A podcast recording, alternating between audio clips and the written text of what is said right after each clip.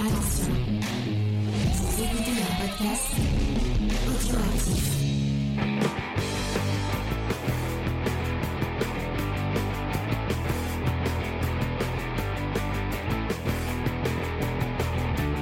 Salut à tous et bienvenue dans Comics Discovery, l'émission qui vous fait découvrir le monde du comics. Et bonne année à tout le monde, bonne année, bonne santé, plein de comics, euh, tout ça, tout ça. Euh, cette semaine, on vous parle euh, des héros, de l'équipe de héros le plus fort du monde et je vais commencer par une petite question à, à, à mes à mes à mes co à mes co-animateurs pour qu'ils se présentent. Faye, quelle est l'équipe de héros qui te ressemble le plus? L'agence touriste. Ah, finalement, ça te va très très bien. Ça te va très très bien. Spike, est-ce que tu peux répondre à cette même question euh, bah, sans dire l'agence touriste parce que c'est déjà pris Euh, j'allais dire, j'allais dire les X-Men, mais genre les X-Men la pire époque où personne les lit, tu vois, c'est un peu moi, personne me lit, c'est comme ça. D'accord. Eh, mais si tu veux, viens, je te prête la A-Team. allez. Allez. Et Vincent? Vincent? Ouais. Euh, bah, les Fantastiques Fours, parce que la famille c'est important. Ah, bravo. Ah, j'ai bravo. cru que c'était parce que ton humour faisait un faux. Ça, c'est. C'est c'est Ah, très méchant. désolée, elle était facile, je suis désolée. Ça me fait beaucoup Et, euh, ce que tu viens de dire. Et moi, je dirais les Désolé, Teen Titans parce que je me suis un, éternel adolescent. euh, Qui ça euh, les Teen Titans. Ah oui, parce qu'ils sont agaçants comme toi. Hmm. D'accord, merci beaucoup. Allez, bim Et explique qui C'est dit les cadeau. pieds nickelés. bah ça te va, ça te va très bien. Euh, bonne bonne année, bonne santé, bon 2022 à toute l'équipe et à tous les gens qui nous écoutent. J'ai déjà dit, bon je le redis, euh, ce qui vous permet de pouvoir le dire à nos auditeurs, hein. n'est-ce pas Faye? Alors, Moi, je vais le dire tout janvier, tu sais que tout janvier, on peut dire bonne année, donc voilà. D'accord. Bah dis-le alors. Eh parce ben, que je le dis, dit. bonne année, mais je te laissais parler, mon cher James, voilà. Euh, voilà, voilà. Donc, euh, je rappelle un peu euh, du menu de cette émission. On va commencer par les petites news comics de la semaine, comme d'habitude. On enchaîne avec la checklist qui a été faite euh, et préparée par notre ami, euh, par notre ami Vincent. On enchaînera avec un, avec un- une petite review. Pourquoi t'arrêtes pas de me regarder quand tu fais le programme? Ça me trouble. Bah, je sais pas. Je sais pas, je sais pas. Voilà, exactement. Une petite review préparée euh, par Faye et par notre ami Spike. On finira avec une petite recommandation culturelle. Et voilà, ce sera, euh, ce sera tout pour cette petite émission. J'espère que vous apprécierez. Euh, depuis que James a révélé qu'il avait un, il avait un rush date, la, la prof dans un Persona 5, euh, j'ai beaucoup peur. Ah, mais c'est méchant ça. Mais ouais, non, mais elle est, elle est, elle est. Euh, euh, pour les gens qui fait Persona 5, euh, elle est avenante et en plus elle est en, elle est en maid. Et j'ai un petit, euh, j'ai un petit king pour les maids euh, personnellement. Et là, euh, je, le- le- je ne vous euh, décrirai pas le regard de Faye, mais euh, c'était pas très gentil. Euh, Est-ce que tu me, ça, ça voudrait pas dire qu'il faudrait que je lance les news plutôt que de dire des conneries? Si tu le dis à haute voix, c'est que la réponse est oui. D'accord, d'accord. Ces scènes, euh, c'est la pire des cringe. Ah non, moi, j'aime bien. bon, ok, je me fais juger par, euh, par Vincent. Euh, par Judas, Mais excusez-moi. tout le monde te juge. Et Vincent aussi doit me juger parce qu'il déteste les japonaiseries et que Persona 5 en fait partie. Tout euh, le monde te juge, tous nos auditeurs ont tourné la tête, ils sont choqués. d'accord. Ouais, c'est vrai que ça a l'air particulièrement naze. Non, moi, Ah non, moi, je te trop bien. défends. Et- Je te défends, James, c'est trop bien, Merci. Persona 5, je suis avec toi. Merci beaucoup, Spike. Tu le problème, c'est pas que tu es un je vrai sois ami. bien ou pas, c'est l'histoire de la bonne là qui s'excite dessus. là. Euh, mais Ah ouais, non, là, je cautionne pas, non. J'ai dit que j'avais. La, la bonne. Bon, allez, on va passer. au- Mais c'est pas un truc de fantasme des années 80-90 qui existe plus, ça La bonne, euh, ah bah, bah d'accord. Bon bah je. Ah oui, je me rappelle qu'un fi- un film sur deux sur Canal, c'était un truc avec des, euh, des bonnes à l'époque. Et ben voilà, on, on, on- on aura appris que, que, que notre ami Vincent a une euh, vaste connaissance des films qui passaient le samedi soir, euh, Ouais. Et euh, d'ailleurs, le premier du mois euh, sur. comme je vois que ça gêne tout le monde, je ne résiste pas à, à vous raconter une anecdote à ce sujet. Non. Ah mon dieu. Alors, figurez-vous, je m'arrête pas, je m'arrête pas. Figurez-vous que j'étais adolescent et euh, chez ma mère, en fait, moi j'étais à l'étage et en bas, il y avait le sacro-saint déconneur, décodeur, pardon, Canal+. D'accord. Et moi, en haut, euh, j'avais justement une, je sais pas si vous vous rappelez, les combis euh, télévision mais magnétoscope en même temps. Mhm. Ouais. Ouais, j'en avais un. C'est-à-dire, je pouvais enregistrer, c'était un truc de ouf. Et donc, quand arrivaient les premiers samedis du mois, donc moi, je, je me couchais pas. Et je commençais à descendre les escaliers pour aller euh, récupérer. c'est pas ma pro- c'est pas ma première beau masque. Euh, et donc pour Ça récupérer. ça plus mémorable, apparemment. Bah, en tout cas, c'est c'est sympa. Et donc, pour récupérer les mythos, pour récupérer le décodeur, il fallait que je le remonte à l'étage. Et là, je vais m'arrêter là. Si le chat me relance pas, ne veut pas savoir la suite, je m'arrête là, en plein cliffhanger suspense. Tu peux pas. Ah. Ne le relancez pas. Donnez euh, tout l'argent que vous avez sur Tipeee si vous voulez avoir la suite. J'espère que tes enfants étaient pas dans le. Bon, Angel of Darkness veut savoir, donc c'est là, Angel, je te le... euh, tu vois, allez, allez, bam, bam, bam, Ah, y a ça pop, ça Ah. Chucky veut savoir. Quel coquin, de pervers. quel coquin ceux-là. Euh... Et oui, c'est vrai. Bon, vous êtes trois, alors trois, je raconte là-dessus. Et donc, je descendais, je descendais à pas feutrés pour récupérer ça. Et quand je remontais, le problème, c'est que il, euh, ça craquait un peu, quoi. Ça craquait un petit peu les escaliers. Et donc, le but, c'était d'arriver à monter les escaliers, donc faire passer le, film, mais en même temps l'enregistrer sur une cassette euh, VHS. Et ensuite, quand c'était fini, redescendre pour reposer le, pour reposer le décodeur Canal+. Alors, je me suis pas fait choper, trop fort. Sauf que le problème, c'est qu'un jour, j'avais plus assez de cassettes. Donc, j'ai dû prendre dans ma collection de cassettes. Non, non, Et un sacré. jour, Qu'est-ce que tu euh, as effacé pour. euh, et un jour, ma mère, elle a voulu regarder E.T. Ah, non. Ah. et c'était pas E.T. Voilà, c'est c'est mignon quand même. En même Elle s'est fait avoir comme on s'est tous hein. fait avoir quand on téléchargeait sur, sur Casa et Sherazade. euh. Euh, Pas moi, parce que je suis honnête. Alors, bah, quand tu téléchargeais sans ça. sans- que tu téléchargeais un film random et que tu tombais sur un Mais film je de. téléchargeais pas, moi, parce que j'avais Ah, peur parce que tu étais quelqu'un d'honnête. comme ça. Effectivement, Tu effectivement. volerais Avant, un ça sac à main. pas Internet.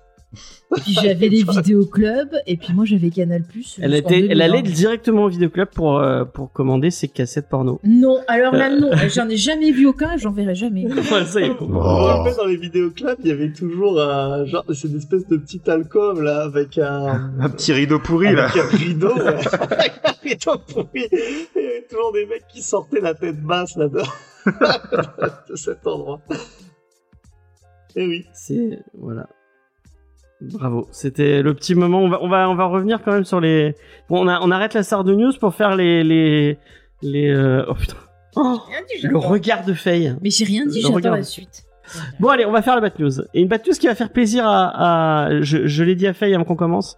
Je vais dire, ma Bat News va te faire plaisir a priori, euh, puisqu'on va parler de Michael Keaton et de Michael Keaton en Batman, puisque il a, il a, il a, il a, il a dit en interview pourquoi il n'avait pas euh, continué euh, dans Batman Forever de Michael Bah, Schumacher. pourquoi. On comprend tous. Et apparemment, c'était pour un différent artistique. Eh oui, parce qu'ils ont viré euh, Burton et qu'ils voulaient pas continuer son Burton. Mais apparemment, il y a eu, il y a eu quand même avant euh, que, bah, que Michael Keaton parte, il, il a expliqué qu'il y avait eu plusieurs réunions où euh, il avait rencontré Schumacher et il avait discuté avec Schumacher de la vision qu'il avait de Batman et ils étaient vraiment pas d'accord du tout sur cette vision euh, de, de Batman. Mais sans déjà, blague. lui, il voulait pas rester parce qu'ils avaient viré Burton. Mais comme il y avait des histoires de contrat, il a accepté quand même de parler au gars. Et puis finalement, il a trouvé un moyen de se barrer. Et donc lui, il voulait vraiment continuer euh, à s'intéresser euh, parce qu'apparemment, selon euh, Michael Keaton, Bruce Wayne serait plus in- serait plus intéressant que que Batman. Et donc il, a- il y avait cette discussion. Il a essayé pendant plusieurs réunions apparemment de faire euh, de faire changer l'avis à, à, à- au réalisateur. euh, il, est- il est quoi Michael Schumacher? Il est américain ou il est il est pas euh, Pas allemand. Non, je confonds je confonds avec euh, Roland Emmerich, je crois. Ah oui, c'est Roland Emmerich, Euh, allemand. Euh, et donc Je sais il- pas si on dit pas Schumacher. Schumacher, peut-être. Ou Je ne sais pas. Euh, il a dit Je me souviens d'un moment où je m'éloignais en disant Oh mon Dieu, je ne peux pas faire ça. Le, réal- le réalisateur a répondu Je ne comprends p- je ne comprends pas pourquoi tout doit être si sombre et si triste. Et j'ai dit Attends une minute, tu sais comment ce type est devenu Batman? Est-ce que tu as lu les comics? Je veux dire, c'est assez simple. Mm. Et euh, bah, je trouve que c'est euh, c'est assez euh, c'est assez couillu de la part de Michael Keaton de de, rester sur sa sur sa façon de voir le personnage et de pas se dire bon bah je prends le chèque et puis je je fais le film comme euh, il y a tellement d'acteurs euh, il avait le beaucoup bossé quand justement Burton l'avait choisi, parce qu'au départ, il y avait tout le monde qui avait hurlé, tu vois, au scandale et tout. Et dans un documentaire que j'ai vu, je crois, bon, c'était un True Hollywood Story, euh, après vous le prenez comme vous voulez, mais justement, ils avaient montré que le gars, il s'était préparé en lisant euh, ben, pas mal de comics de Batman pour essayer de comprendre l'univers, et qu'ils en avaient beaucoup parlé avec, euh, avec Tim Burton, justement, pour essayer de retranscrire du, du mieux possible, tout en y mettant, bien sûr, sa personnalité pour, euh, pour Tim Burton. Ouais, alors moi, ce que je trouve étonnant dans cette news, c'est que euh, qu'il ait une vision de Bruce Wayne euh, très bien, mais alors je trouve qu'il est tellement pas développé dans les films de Burton. Qui Oh. s'est- on l'a souvent dit, hein, euh, qui s'est concentré beaucoup plus sur les vilains que sur euh, Ouais, que, j'avoue, que oui. sur ni- que sur Bruce Wayne et que sur Batman. Bah, je suis pas d'accord. Je trouve que, euh, en fait, ce qui est intéressant, c'est qu'il fait souvent des Batman. parallèles euh, entre Batman et ces personnages-là. Il suffit de voir tout l'arc, justement, entre Batman et euh, Catwoman, qui est hyper intéressant.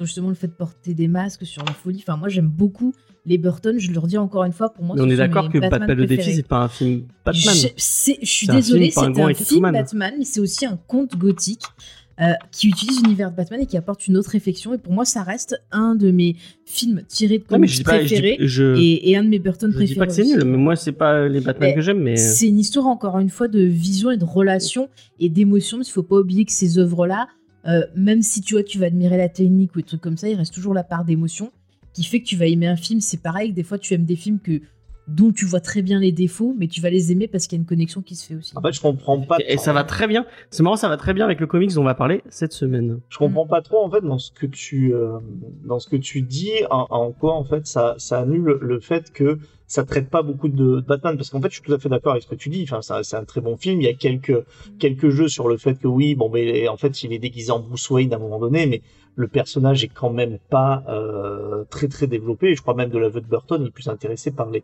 par les méchants même s'ils font écho ça parle vraiment très peu de Bruce Wayne pour moi effectivement les Mais Nolan que- parlent beaucoup de Bruce Wayne mais Mhm. pas, pas du tout les Burton, quoi. Bah, les Burton, en fait, pour lui, le vrai personnage, c'est pas Bruce Wayne, c'est Batman. Bruce Wayne, c'est le masque. Mais du coup, en euh, fait. Keaton vient de dire, euh, dis- disait le contraire, apparemment. Bah, il, non, Keaton, il vient de parler de comment Batman est devenu Batman et du côté sombre. Non, mais ce qu'il disait dans l'interview, c'est que lui, Mhm. pour lui, ce qui était important, c'était pas Batman, mais c'était Bruce Wayne. Oui, mais Batman, alors, Batman, c'est le vrai Bruce Wayne, en fait. Et le faux Oui, tu le Bruce Wayne la- que tu vois en société, c'est le masque. C'est euh, tu un- le tournes à. Batman, la série animée, où il dit que quand il, quand il, Mais c'est quand ça. il part dans sa Mais tête, il dit c'est- pas Batman, il dit pas exactement Bruce Wayne, ça. il dit Batman. Oui, oui, mais c'est exactement ça. euh, je te dis, pour avoir lu le bouquin de, de Burton et tout, c'est exactement ce, ce qu'il voyait aussi. Pour réexpliquer la, la- la référence pour ceux qui l'ont pas, euh, dans Batman la série animée, il y a un épisode avec l'épouvantail, je sais pas si tu t'en souviens, euh, euh, mon cher ami Vincent et puis Spike aussi, Ouais. euh, où euh, l'épouvantail essaie de, de rentrer dans la tête de Bruce et de lui faire euh, de lui faire croire qu'il devient fou. Et euh, en fait, à la fin, euh, donc il arrive à battre l'épouvantail et euh, l'épouvantail lui demande mais comment comment tu m'as battu? Et il lui dit t'as commis qu'une seule erreur, c'est que moi, quand je me parle à moi-même dans ma tête, je me je, je m'appelle pas Bruce, je m'appelle Batman. Hmm. Donc il prouve que il a embrassé cette son son rôle de Batman et qu'il n'est plus du tout Bruce Wayne. Bah, c'est c'est quelque chose qu'on trouve souvent, hein, même euh, en comics. euh, Il y a, je crois que c'est au début des New 52, euh, il y a la Trinité qui se rejoint et chacun tient le lasso de vérité pour dire, euh, enfin, quelles sont leurs Ouais. leur identités, quoi. Et euh, bah, justement, Bruce Wayne dit, bah moi, je, je suis Batman. Mais c'est marrant. Euh, en tenant en tenant le lasso. Donc euh, oui, ça, ça fait un moment que c'est euh, que c'est vraiment acté que Bruce Wayne c'est euh, c'est c'est vraiment la personnalité oubliée. Enfin, oubliée. C'est son masque en fait. Vas-y, euh, Spike. Moi, je j'allais dire que, que pour moi, les Burton, euh, limite, le personnage principal, c'est ni Bruce Wayne euh, ni Batman, c'est Gotham, en fait. Et je trouve que, Gotham. ouais, voilà. Je trouve que c'est lui qui a le mieux retranscrit Gotham, d'après moi, et bah, c'est peut-être ça que je cherchais, moi, avant tout dans ces films. Je pense. Bah, je, je suis d'accord avec toi. Et juste pour revenir sur les Nolan, je pense que Nolan, il parle justement euh, d'un- d'une transition entre Bruce vers Batman. Et euh, Ouais. perso, je trouve Hmm. que euh, plus on avance dans les films, plus sur la fin, on finit avec justement Bruce et Batman qui font plus qu'une seule personne. Et donc, c'est peut-être Batman l'entité À la qui fin, il est censé quitter. euh, Ouais, il est censé quitter, mais tiens, regarde, je te le dis comme ça. euh, le mec, il est, il est fou dans sa tête. voilà. De Enfin bref, on va on va avancer un peu sur ces news. toute façon, il est fou, il est fou. ouais. Et d'ailleurs, il y avait Beau Masque tout à l'heure sur le chat. Bah, du coup, je le remercie parce que c'est grâce à lui que j'ai eu cette news. Donc, c'est deux trucs un peu. Bon, il y en a une qui est, qui est assez triste et une autre qui est un tout petit peu triste. On va commencer par la moins triste. Euh, donc c'est euh, Angoulême euh, 2022 qui est reporté euh, bah, à cause du Covid, malheureusement. Euh, avec euh, avec les cas les cas qui commencent à augmenter forcément bah euh, euh, les les événements euh, commencent à s'annuler les uns après les autres et euh, donc pour l'instant il est reporté de trois mois euh, euh, il n'est pas annulé Euh, donc euh, on aura on aura quand même le droit peut-être euh, pour l'instant parce qu'ils avaient dit pareil. Ils avaient dit pareil en 2021 et finalement bah il y a pas eu il pas eu lieu de, festival. Mais donc pour l'instant c'est reporté trois mois, on, on verra. Et la Comic Con Paris, elle, par contre, qui devait avoir lieu en 2000, euh, en 2020, euh, et on n'avait pas trop de news par rapport à une euh, possible suite, mais euh, le site web a disparu et tous les réseaux sociaux ont disparu. Bon Donc, signe. a priori, euh, c'est pas un bon signe. Euh, a priori. Euh, donc, euh, ça dit. Euh, ça et euh, là, euh, apparemment, je, selon la- un article que j'ai lu, euh, la boîte de la boîte de qui. Est-ce que vous allez à Podren Non, on va pas aller à Podren. On aimerait beaucoup y aller une année, mais on, on va pas aller à Podren, malheureusement. Euh, donc la boîte qui d'événementiel qui, qui gérait euh, la Comic Con a, perdu aussi le salon du livre il y a pas trop longtemps. Euh, donc euh, la, la boîte va pas très très bien. Ils ont dû annuler euh, cet, événement euh, si autour de la pop culture. Euh, c'est un peu dommage. Euh, en plus, ça devait être plus à la Villette, ils voyaient plus grand. Ah bah bah. Finalement, Oui, parce que ça a fêté plusieurs fois Port de la Villette. Mm. Effectivement. Euh, mais non, là, c'est annulé. C'est un peu dommage.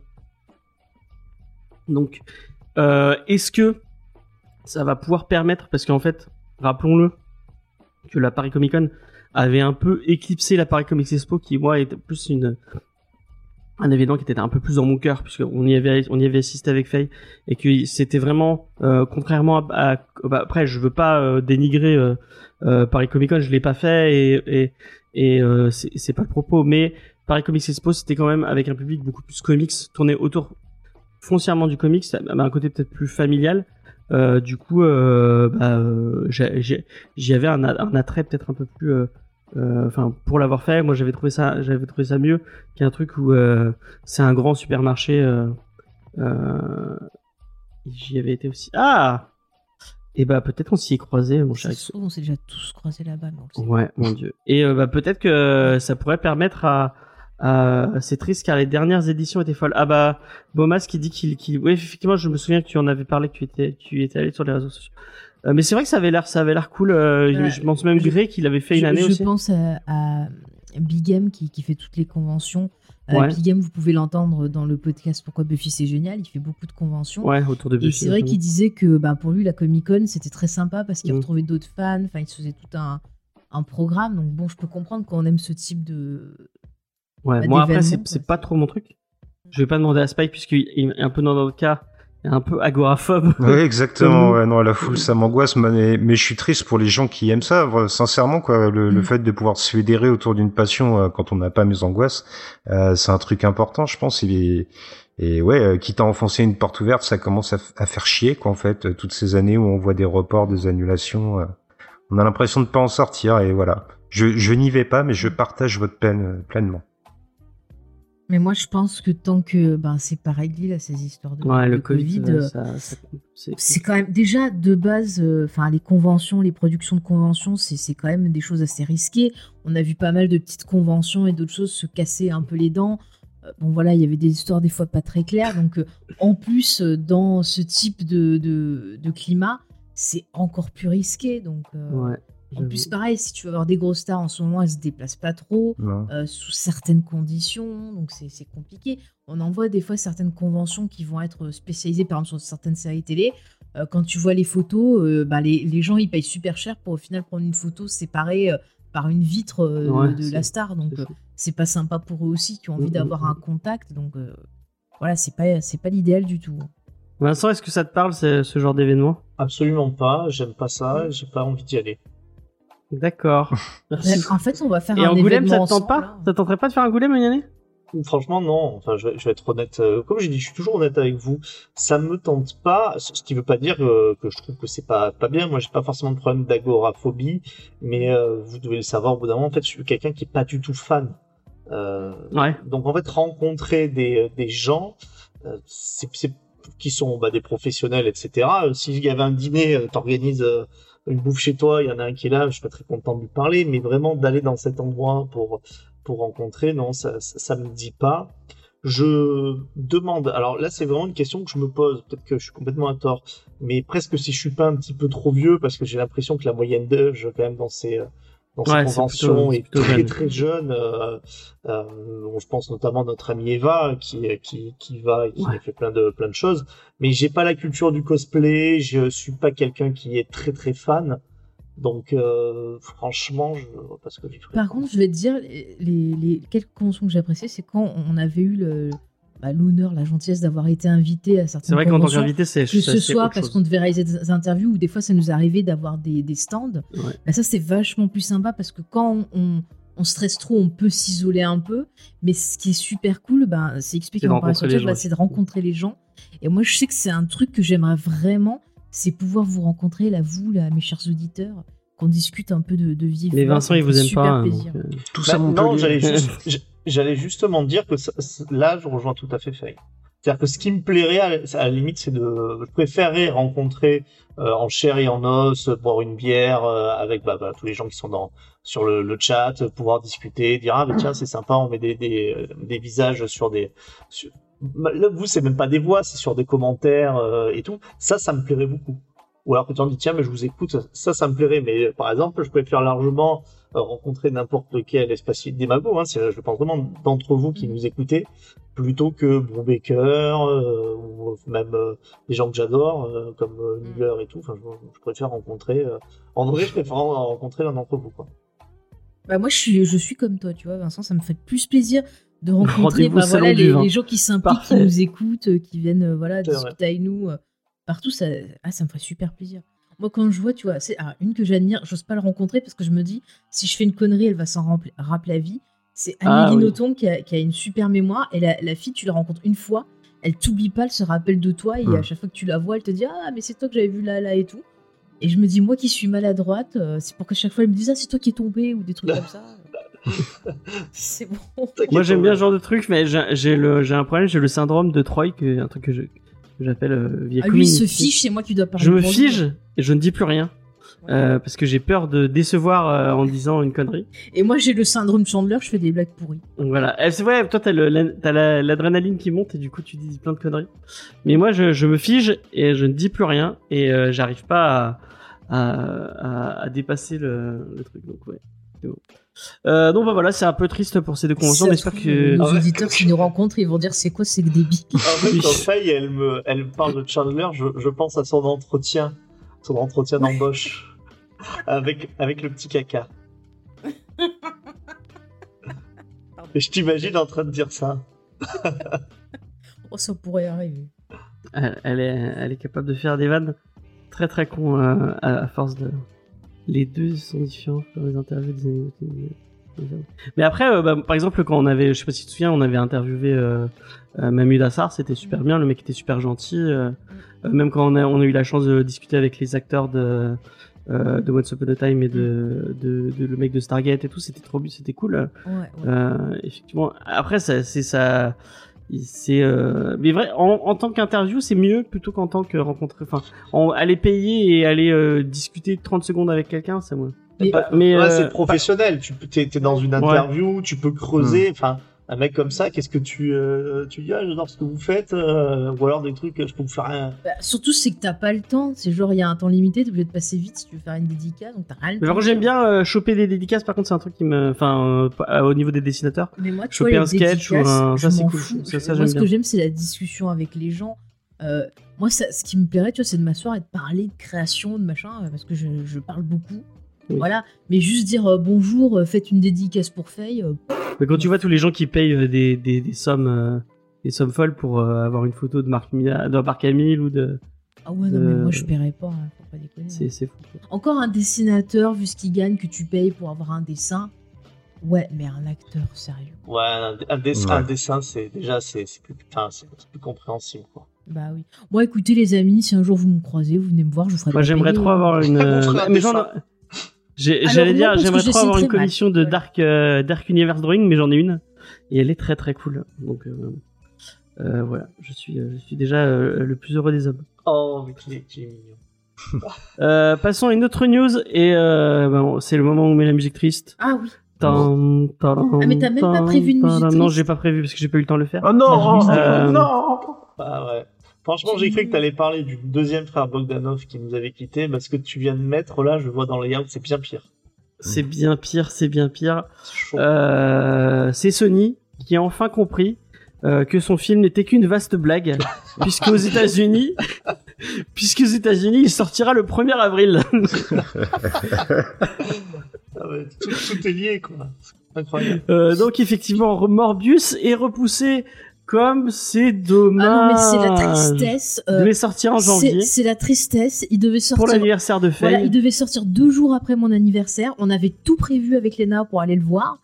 Et quand j'ai appris la nouvelle, elle était choquée. Voilà, on était choqués toutes les deux et tristes.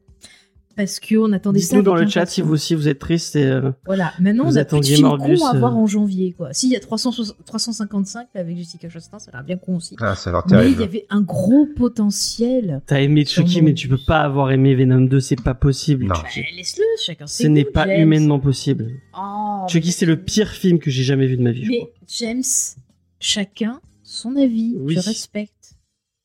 Mais j'ai j'ai un peu de mal à, à, à, à- Eh à tu n'as pas aimé. Voilà. Euh, Spike, donne-nous ton avis, euh, Ouais, je ton, suis avis ton effondré. avis à à chaud. Moi, je, je me suis réveillé ce matin, j'ai vu ça, j'ai eu envie de me recoucher, tu vois, j'étais pas bien. J'avais tout prévu, j'avais déjà mes, mes- mon petit costume de prêt pour aller voir Morbus, là, et, et voilà, ça, ça me tombe euh, comme ça, et des nouvelles. Euh. Puis euh, reporté pourquoi, je ne sais pas, tout avait l'air prêt. hein, on a vu la bande-annonce, ça avait l'air euh, oui. un beau Moi, produit j'avais fini. taillé ouais. les dents et tout. Moi, J'étais prête à venir en vampire. Voilà. Que je suis pâle de peau, tu vois, j'avais pas à me maquiller et tout, quoi.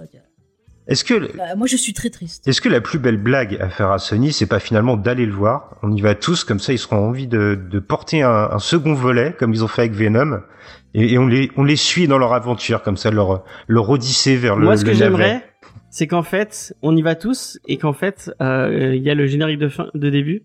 Et d'un coup, ils nous disent ah mais non, c'était une blague, on n'a pas fait un film Morbius. on n'est pas si con quand même. Non, je dis, on y va tous et on applaudit. Ah, va ça- écrire Morbus. Ouais. On applaudit pour les encourager. Ça j'aime bien. euh, James, il, ça le met toujours dans un, bo- un bon état. Quand on Ah, j'adore les les gens qui applaudissent au cinéma. C'est vraiment une, c'est vraiment le, le- les, les les meilleures personnes du monde, je crois. Moi, le pire film de cette année, c'était Resident Evil. Euh, mais franchement, je préfère Resident Evil à Venom Ah, 2. n- non, non, non, non, non. Ah, Alors là, c'est du même acabit. Non, mais Resident Evil, c'est surexplication le film. C'est genre, je te- je t'en avais parlé, c'est pas que genre, Ouais, t'as un perso qui arrive, elle fait bonjour, je suis Claire, la sœur de machin chose. Et le gars répond, ah, tu es Claire, la petite sœur de machin chose. Elle vient de te le dire, couillon, quoi. Et Bomas qui, Bomas qui dit dans le chat, on note qu'Andrew Garfield revient en tant que Spidey. Pourquoi? Pour affronter Venom et Morbius. Alors là, c'est du spoil, James, que tu viens de lire. Il fallait pas dire, il y a peut-être des gens qui ont pas vu. Ah bon, c'est bon, le film Et est moi, je m'en hein. fous, il y a des gens. euh, C'est Attends, il y a Kim Kardashian, elle a spoilé euh, Spider-Man à je ces- biperai. à ces gens qui la suivent. Ils étaient choqués. Voilà. Si le film est drôle, mais non, mais ce sera même pas drôle parce qu'il se prête trop au sérieux. Il se- Enfin, franchement, il hum. Ouais. Donc voilà, euh, reporté. Donc nous, on l'aura le. J'ai noté, je crois. euh, A priori, on l'aura le 30 mars. Ah. Euh, dans les salles de cinéma. Euh, Mars ça repart, j'ai envie de dire. Voilà. Et voilà, effectivement. Allez hop. Donc euh, bon, nous, on sera les premiers, euh, effectivement, dans le dans, dans la salle à attendre. euh, bah, il faut qu'elle pose un jour de congé, donc le 31 mars, Léna, pour qu'on puisse. Ah voilà. première séance. Léna, si tu nous écoutes, j'espère que tu poseras. te- Et puis Vincent aussi. Hein. Vincent, il a dit qu'il viendrait avec nous. Morbius, pour- j'ai dit que je venais. Parce que, Ouais, c'est- Prends ta belle cape. Hein. Parce que c'est le meilleur film de super-héros. Donc euh, Morbus, je viens. Les Mm. autres, euh, je dis pas, mais Morbus, bon. Je, je me ferai la, la manucure de Drusilla dans Buffy. D'accord. Allez. Moi, je, Pour bien plaisir. parfaire le look, tu vois. je me taillerai la barbe comme Jared Leto. Ah oui, oui, oui, oui, oui. Faut, faut rendre hommage à Jared Leto. Et moi, je serais euh, gênant comme Jared Leto. Moi, je ferais Ah, son accent bien. italien qu'il fait dans ce Gucci pendant Oh toutes les. purée, ça va être le best-of Jared Leto. pizza Ah mais c'est ça, hein, c'est ça, c'est ça, Ah oui, c'est ça, c'est exactement la même chose. Euh, c'est tout aussi raciste. Euh, Bon, c'est pas raciste l'accent italien. bon, si c'est un peu raciste l'accent italien. Enfin, quand il est mal fait comme ça. J'ai euh, vu dans une vidéo de David Castello Lopez que c'était pas raciste parce que c'était appelé développé. Ah. si c'est Gavi- si c'est David Castello Non, mais Lopez qui l'a attends, dit. on aurait dit le jeu quoi. Mario, quoi. Enfin, moi, je croyais qu'ils allaient dire Mario, tu vois, Oui, bah oui. C'est, c'est honteux. La quoi. pire étant euh, Lady Gaga qui en fait. Enfin, et Lady Gaga, c'est pas elle qui est, euh, Mais je crois qu'elle a des qui est origines. nominée aux Oscars ou une connerie comme ça. Si, mais je crois qu'elle a des origines italiennes, soi-disant. Mais alors, euh, putain. Mais c'est Je suis allée voir en VO, c'est, c'est pareil. hein, Mais c'est pire. hein. c'est pas raciste parce que sinon, et je, je parle aux fans de Friends, vous vous seriez senti insulté quand Joey Triviani parle français. Ah, oui, ça me fait trop rire cet ah, épisode. Des blou. des flous. Qu'est-ce que j'ai ri. insulté par ça. Ah, moi, j'ai pas été insultée. Qu'est-ce que j'ai ri? Je m'appelle Claude. Des flis, des flous. Comment il peut entendre ça, quoi? Enfin bref. Euh, on va passer à autre chose et on va on va rester sur euh, sur un grand barbu. Euh, Un Spike. grand barbu. Vincent, je sais pas si euh, si t'avais prévu de toi qui es formateur euh, et, et prof, si Ah, maintenant, il raconte la vie des, des, des chroniqueurs de l'émission. ouais, bon, c'est bon. euh. Enfin, je pense pas que ça allait déranger que je dise. euh, In bed with James. Découvrez la vie privée. Et donc, alors, que c'est la question? Quelle est la question? Est-ce que tu, je sais pas si tu avais prévu de, de, de reprendre des cours, mais euh, quand je vais te donner cette news, peut-être que ça va te donner envie. Puisque sache que notre, notre grand ami Alan Moore euh, va donner des cours pour DC, Ma- euh, BBC euh, Maestro. Ah. Euh, et donc il va donner des cours pour euh, d'écriture apparemment. Ah, bah, J'imagine le truc, genre, alors je vous donne le cours d'écriture, vous êtes tous des grosses merdes, alors je me casse. Vous avez tous zéro. Des chances, ça se passe comme ça. Mais sommes-nous dignes, ne serait-ce que d'écouter le grand mage Alan Moore? Non, c'est pas vrai parce qu'il a déjà écrit des bouquins sur comment il écrivait et tout. Donc, euh, Dans le bouquin, c'est bon de euh, je pense que vous y il a- arriverez pas. c'est c'est un c'est une thématique qui l'intéresse. Euh, donc apparemment on va avoir euh, donc DC Maestros. C'est euh, pourquoi j'ai dit DC c'est BBC excusez-moi. BBC Maestro euh, ils avaient déjà fait des, des choses. Il y a Hélène Bowen Hélène Hélène Bowen Carter qui a donné des, des cours avec ce avec ce, programme. il y a aussi un mec le, le mec de, de Ian Rashida Jones comment il s'appelle? Euh, Ian McKellen, il avait pas fait des cours. Non c'est pas le même truc. Comment il s'appelle le non, mec de parce qu'il me Rashida semble sur cette scène BBC. Bon, là, voilà, elle me. Elle, Rachida, elle a un, euh, elle a un copain C'est très, elle a un mari. c'est très Elle a un mari difficile de fait de la guitare, euh, apparemment. Le nom Ah bon, des, euh, des maris des Rachida. Je, Moi, je croyais qu'elle avait eu son enfant toute seule. Je pas qu'elle était avec je rappellerai qu'il a été très difficile de connaître le mari de Rachida Dati, qui n'était pas son mari. Bon, Le père de la Ah. petite Zora. Ouais, mais c'est pas la même chose. Ezra Ezra Koenig. Comment De quoi Ezra Koenig. Moi, je... Tu l'as pas cherché Non, sur pas ça. internet, euh, pas- Spike Bah, à l'instant, si. C'est pas ça. C'est venu comme ça. Enfin bref, on s'en fout. Euh, donc on aura droit à, à 20 à 40 cours. Tu euh, parlerais pas de son père, par hasard Non, non, non, non, c'est son, c'est un guitariste. Euh... Non, Je sais Ron Mars est- ou un... non, euh, pas Ron Mars, Ron Mars c'est un dessinateur. Bruno Euh, Mars Mais elle est pas avec lui. Non, putain, mais vous me cassez. Enfin, Mais on n'y connaît rien, nous. Oh, tu vas, faire, tu vas arrêter de faire ton amour. Excusez-moi. Hein. Attention.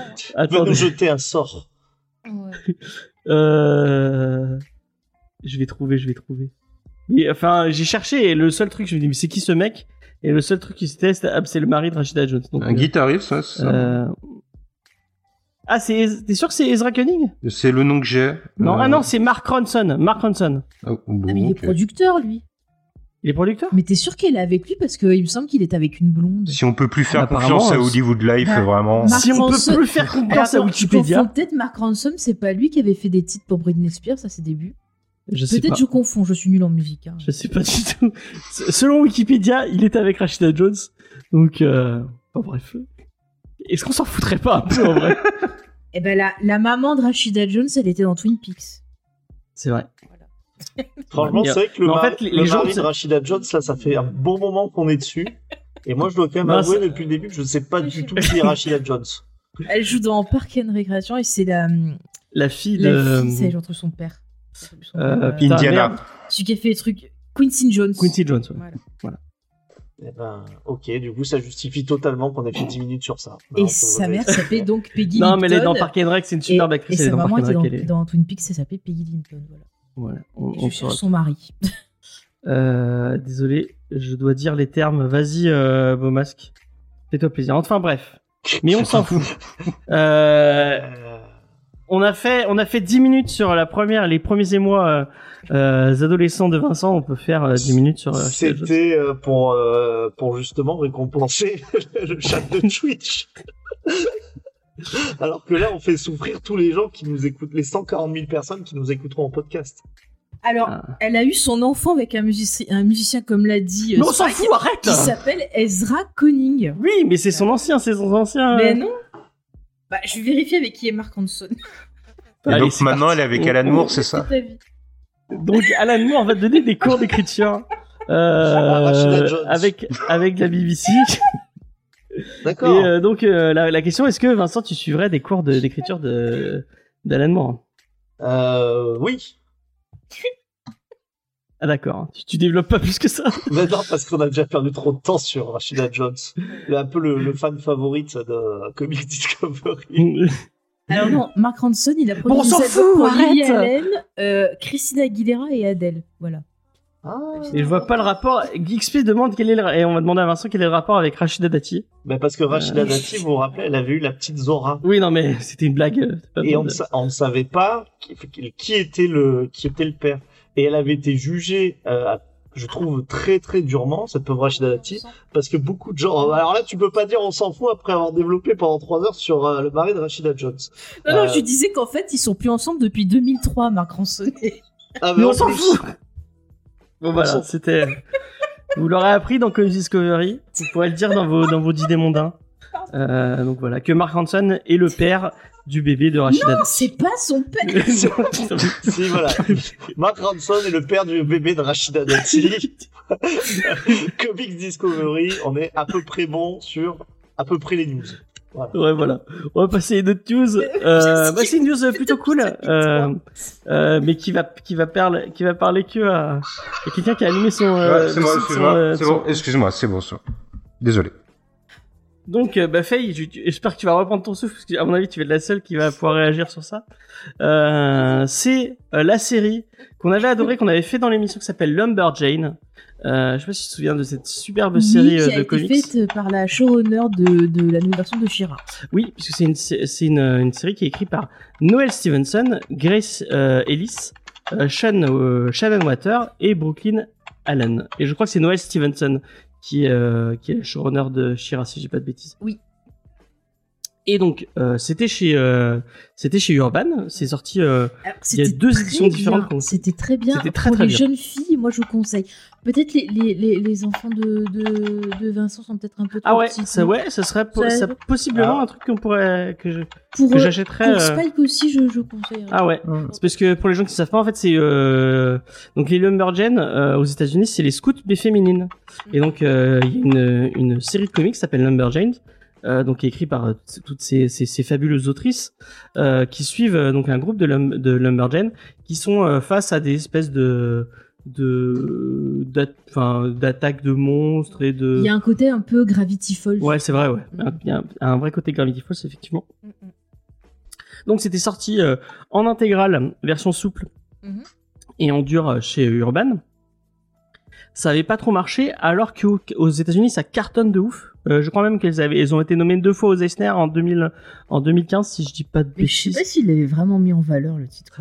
Peut-être qu'il avait pas mis un en valeur, mais en tout cas, c'est passé chez un autre éditeur et un autre éditeur qu'on aime bien euh, dans Comics Discovery, puis c'est Kinaï. Mhm. Euh, Kinaï qui est un petit éditeur qui fait plutôt du, euh, du- des trucs très euh, kids ou, ou teenage, kids. ça va bien avec leur ligne éditoriale. tu Et ça va très très bien avec encore plus dans son parce que c'est euh, c'est euh, les mêmes personnes qui éditent euh, Le Garçon Sorcière Mhm. et la suite et ses suites C'est très bien. euh, le garçon qui sont écrits par euh, Molly Oster euh, Ostertag. Mhm. Est-ce que tu sais quel est le lien entre Molly Ostertag et Noël Stevenson? Eh bien, c'est qu'elles sont liées à la fille de Rachid Dati. Non, elles sont mariées. Elles, euh, Ah d'accord. elles bah, sont mariées cool. toutes les deux. Donc voilà, il y a un, à mon avis, euh, comme il y a un lien, euh, ils se sont trouvés. Donc ça va ressortir, euh, ça va ressortir en plusieurs omnibus euh, chez chez Kinaï. Mhm. Le premier album est prévu en mai euh, 2022. Euh, ça va reprendre un peu le, le contenu que- qu'avait sorti déjà en intégrale Urban Comics. Et en plus, on aura le droit à tous les bonus de l'édition de l'édition VO et une nouvelle traduction euh, avec un, un- effectivement un format un peu plus souple, hein, comme ils font avec un rabat. Euh, le premier tome sera proposé à 15 euros euh, pour les, les et après pour les autres ce sera un peu plus haut parce que la pagination est un peu plus élevée. Il y aura une campagne Ulule pour pour pour prendre pour précommander les, les deux premiers tomes qui va arriver l'an- l'année prochaine. Euh, et ben moi ça me ça me hype bien parce que bah, j'aime beaucoup cet éditeur euh, euh, qui est un petit éditeur en plus le, le mec qui gère ça est, est vraiment très sympa pour avoir échangé plusieurs fois par mail. Le mec est très très très très sympa un ancien de chez Valiant euh, US qui, est- qui est re- revenu en France pour relancer son son propre euh, son sa propre maison d'édition il, il produit des trucs vraiment euh, vraiment très sympas Très sympa, je trouve, comme maison d'édition. Le- ouais Ce que tu m'as donné à lire et tout, c'était vraiment. le euh, garçon sorcière c'est vraiment puis Il y avait bien une histoire euh, de, de princesse aussi qui était très originale. J'ai oublié le titre, mais c'était vachement bien aussi. ouais il y a eu ceux qui ont fait Miss City aussi qui était pas Oui, mal ah, ça j'avais beaucoup aimé. Ça aussi, il y avait un côté Goonies aussi, Ouais, encore une fois. c'était vraiment sympa. Très très Et sympa. euh, du coup, euh, comme Molly Ostertag et, et Noel Stevenson sont liés, apparemment, selon euh, des sources, euh, bon, les sources c'est Comics Blog, hein, pour être euh, sincère avec vous, euh, apparemment, Kinaï se serait en train de, de réfléchir, à, quand il y aura plus de Covid et quand il y aura plus de, à possiblement faire une, une tournée dédicace avec les deux autrices. Ah, c'est chouette ça. Euh, ce qui pourrait être cool, bah, du coup, euh, vous pourrez euh, venir vous faire dédicacer vos, euh, vos, euh, Eh ben, vos que j'ai beaucoup aimé. Et en plus, euh, ah, merci. Euh, c'est un Tipeee, c'est XP qui nous fait, euh, qui nous donne 25 euros. C'est très Oh, gentil à toi. merci XP. Euh, C'est parce qu'il a aimé notre anecdote sur Rachida. euh, voilà, n'hésite pas. Donc en tout cas, Lumberjane, moi je voulais. Est-ce Euh, que tu comment on l'écrit le Alors je, vous- je te l'écris dans le chat si tu veux. Lumberjanes. Mm. Hop. Et je l'ai mal écrit. C'est comme ça. Ah, non, euh, je l'ai mal écrit, c'est avec un M. Ouais, Si c'est je dis avec pas un de M. bêtises. Ouais. Hop, comme ça. Mais vraiment, je vous conseille. Et si Vraiment, vous c'est avez très, très toujours bien. pas vu Shira, foncez voir Shira parce que c'était excellent. C'était vraiment très très bien écrit. Euh, ça parlera aussi bien aux, jeunes filles qu'aux personnes plus âgées. Il y a plusieurs différents euh, sens de lecture, mais c'est vraiment très très sympa. Moi, je vous le conseille vraiment fort, c'est vraiment, c'est vraiment sympa. Et euh, effectivement, Vincent, si pour tes filles, ça pourrait être un, un, chouette cadeau, un truc qui, qui leur donne envie de de- d'aller dans la forêt pour euh, rencontrer des monstres, ce genre de choses. Pourquoi pas enfin voilà. ça, ça- ça peut être une envie qu'elles ont. On Mais sait non, il faut, non, mais en tout cas, c'est un super, euh, un super, euh, super comics euh, que je vous conseille fortement. Et je suis très content que ça revienne, euh, que ça revienne en. France. Voilà. Euh, passons à une autre news. Bon, c'est une news un peu gros chiffre, stonk, comme dirait euh, euh, notre, notre ami Vincent. C'est Spider-Man No Way Home qui devient Oh. Oh, le film de super-héros en solo le plus lucratif de Tu l'histoire. m'étonnes avec une vingtaine de séances par jour qui empêchent de voir des films euh, euh, comme Lamb au cinéma ou encore Quentin Card. Moi, ça me. Puisqu'ils ils ont passé le 1,36 milliard de dollars engrangés. Oui, ils ont fait Spider-Man au cinéma. C'est- Parce que Spider-Man. Est-ce que c'est vraiment un film Tu veux- de super-héros solo? Regarde rien que l'affiche. Sur 500 000. C'est Spider-Man C'est- 500 000. Ouais, non, mais je veux dire, euh, effectivement, c'est peut-être pas. euh, Est-ce qu'on peut le considérer comme un film? Mais il y a que Spider-Man dans le dans le dans le Oui, titre du film. C'est vrai, c'est vrai. Donc euh, moi je suis content parce que j'ai bien aimé le film. On n'a toujours pas fait d'émission dessus. Et euh, Est-ce que tu veux vraiment faire est-ce que j'ai vraiment envie? Parce que moi j'ai vraiment, j'ai, enfin pour, euh, j'en ai pas trop parlé encore dans, le- dans l'émission, mais moi j'ai eu un vrai attrait avec ce film euh, qui m'a, qui m'a, qui m'a délivré des vraies émotions. Euh, et euh, pourquoi il y a toujours le Mais moi, le problème, au final, c'est pas le film, c'est juste que ça m'énerve les ciné qui le matraquent parce qu'ils ont tellement peur de pas faire de chiffres qu'ils le matraquent, ils font 10 000 séances. Et à Mhm. côté, bah, les films que d'autres ont envie de voir, Mm, mm. bah, Bah, ils vrai, peuvent même pas on les regarde- voir et ils sont Après, on, les voit ça par rapport à notre notre prisme à nous sur no- notre Oui, oui. petit cinéma sur Montpellier. Mais c'est vrai que même Matrix, il y avait pas beaucoup Mais de séances, alors que c'est quand même une grosse licence. euh, ouais, ouais, ouais. Ouais, ouais. euh, apparemment, même, a- Kingsman est en train de se faire éclater la Ouais, gueule. Mais euh, même, il y avait d'autres pe- petits films sympathiques où t'avais que deux séances par jour ou alors qui n'ont pas été vois, moi, quand je pense à la distribution de. Eh, Excuse-moi, hein. Mais j'ai pas Oui, pour alors pour Matrix effectivement j'ai entendu enfin j'ai entendu que ça se cassait la la gueule c'est peut-être dû à la distribution le retour mitigé ça j'en sais rien Euh, je vous laisserai juge moi j'ai pas vu le film mais par contre apparemment Kingsman en France fait son petit succès hein. il est entre le, le premier et le Golden Circle hein. Ah bah moi j'ai vu en news qu'ils euh, qu'ils arri- qu'ils arrivaient pas à se rembourser pour l'instant. alors moi Après, je te parle parce qu'ils ont fait un budget plus grand, quoi. C'est peut-être ça. Peut-être que ma, ma, ma news date un peu et que... Non, mais après, même si le, le film, tu vois, il est troisième au box-office, par exemple, ce qu'ils regardent, c'est euh, est-ce que ça rembourse Ouais, pour Euh, l'instant il est pas rentable. le budget, quoi. oui Et en fait, c'est il ça qu'ils vont regarder. bien sûr Mm. bien sûr Euh, donc ouais. Mais c'est vrai que bah, les séances de... C'est abusé. Et un, un autre truc dont on en, on en a pas parlé, mais on, on parle de gros chiffres. Mm. Mais euh, moi il y a un truc qui m'a... qui m'a Une politique qui m'a un peu halluciné. Est-ce que vous savez quel, est, quel va être la, la, la, euh, le nom de délai entre la sortie euh, de Batman au cinéma et, la, et sa, sa sortie sur HBO Max? 45 jours, De quoi? J'ai pas compris. Voilà, exactement. C'est chaud. c'est hein. ça Ils se sont alignés sur Disney. C'est- Ouais. C'est le, le format Disney maintenant pour le- la sortie entre salle et Disney+. ouais, mais sur Disney Plus en location parce que par exemple euh, je Aux États-Unis, par hein, tu- pas, pas en France. Ah, ah, Alors, aux États-Unis, tu États-Unis, l'as dans le truc. D'accord. Donc par exemple, dans, enfin, dans du coup moins de 45 jours, euh, dans à peu près 30 jours, t'as Spider-Man euh, No Way Home. Ouais. Absolument, euh, ouais. oui. Oh, bah, il, y est déjà. euh, autrement, Et pourquoi, mais, euh, et pourquoi Oui. en France euh, ils le font pas alors? La bah, chronologie qu'il des y a la médias. chronologie chronologie des des- médias. Il y a la Mm. chronologie des Et médias. puis les accords avec Canal aussi, parce que c'est Canal qui doit passer en premier euh, certains films et après tu peux les avoir sur euh, les plateformes. D'accord. Ouais, parce que ce qui- ce qu'il y a sur Disney Plus, euh, c'est pas, c'est pas fifou quoi. Je trouve. Bah, en plus, là, tu vois, par exemple, pour Mulan, ils avaient essayé de proposer pareil. euh, là, c'était genre tu l'achetais et tu pouvais le voir tant que tu étais abonné à Disney. Et puis si tu te désabonnais, tu pouvais plus voir le film. Et je crois que c'était 30 euros, quoi. C'est super Ouais, cher. super. Ouais. Et euh, Ah, au final, je sais, je sais pas, ils ont pas voulu communiquer les chiffres, mais je crois pas que ça ait marché beaucoup parce qu'ils l'ont pas, ils l'ont pas refait pour Et là, il y a plein de gens qui vont pas aller. Raya, au final, on l'a eu de suite sur Disney+. A Batman, il y a plein de gens qui vont pas aller le voir, euh, enfin aux États-Unis. Et faut, faut toujours euh, euh, penser que bah, là où ils se font le plus de fric, a priori, c'est plus aux US, quoi. Et la Chine. Euh, donc, et là, je- De toute façon, Warner. Mais il va sortir fait en Chine N'importe quoi. Ça Bah, dépend, euh, le gouvernement chinois, tu sais jamais ce qu'ils autorisent ou pas en fait. hein. Mm. Parce que chez Marvel, il y a pas grand-chose qui est sorti. Je crois que Black Widow et euh, non, c'est euh, Eternal et Shang-Chi qui sont pas qui sont pas sortis, euh, Ouais. qui Ouais, sont pas sortis ouais. en Chine. Bah tu vois. Enfin, bref.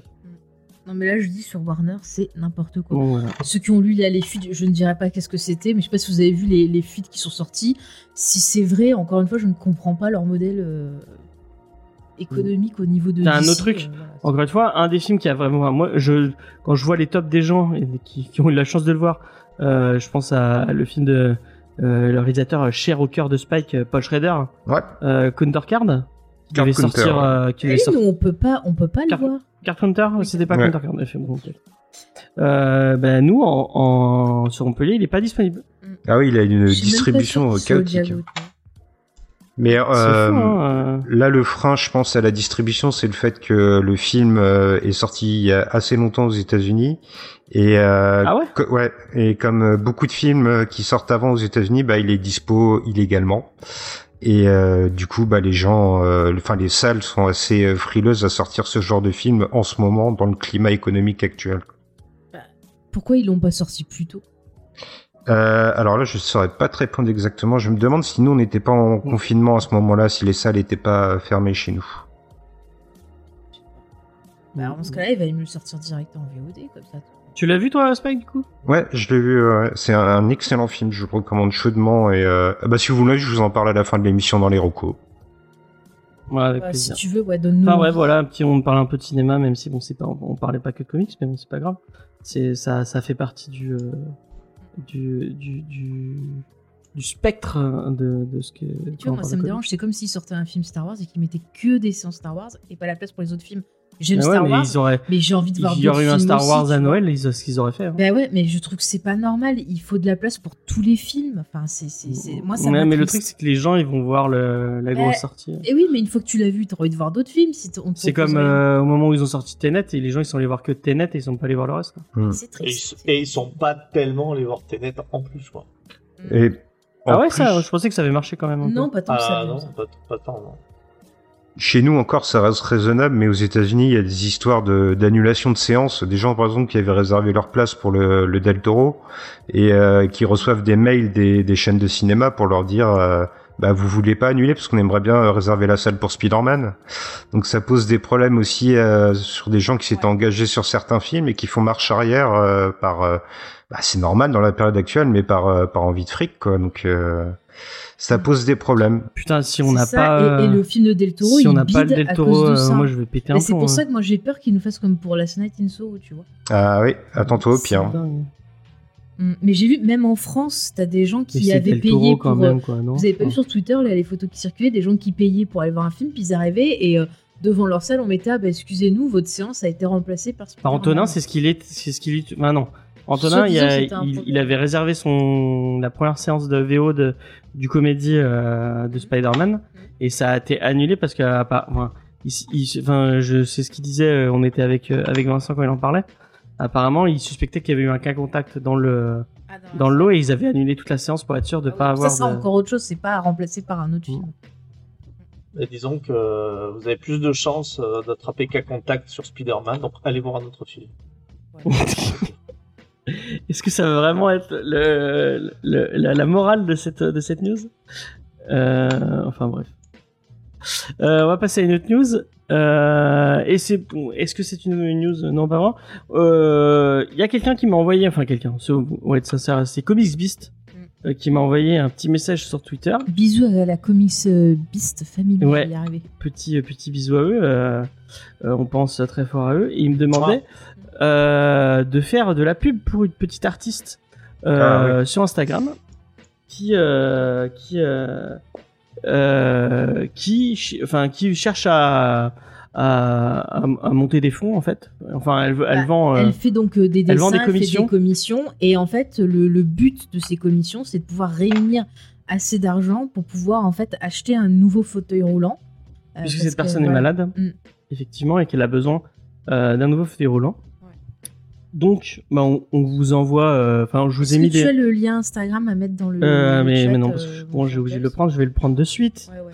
Bah, vous je vous ai mis en image dans sympa. la. Bah, vous le voyez donc du coup. Pour les, les gens qui nous regardent sur, sur Twitch et qui nous regarderont après sur YouTube, vous avez en image ce qu'elle est, ce qu'elle fait. Je, vous, ai- j'ai, je me suis permis de prendre des, des, des, des photos de, de ce qu'elle elle met en avant sur, sur Instagram.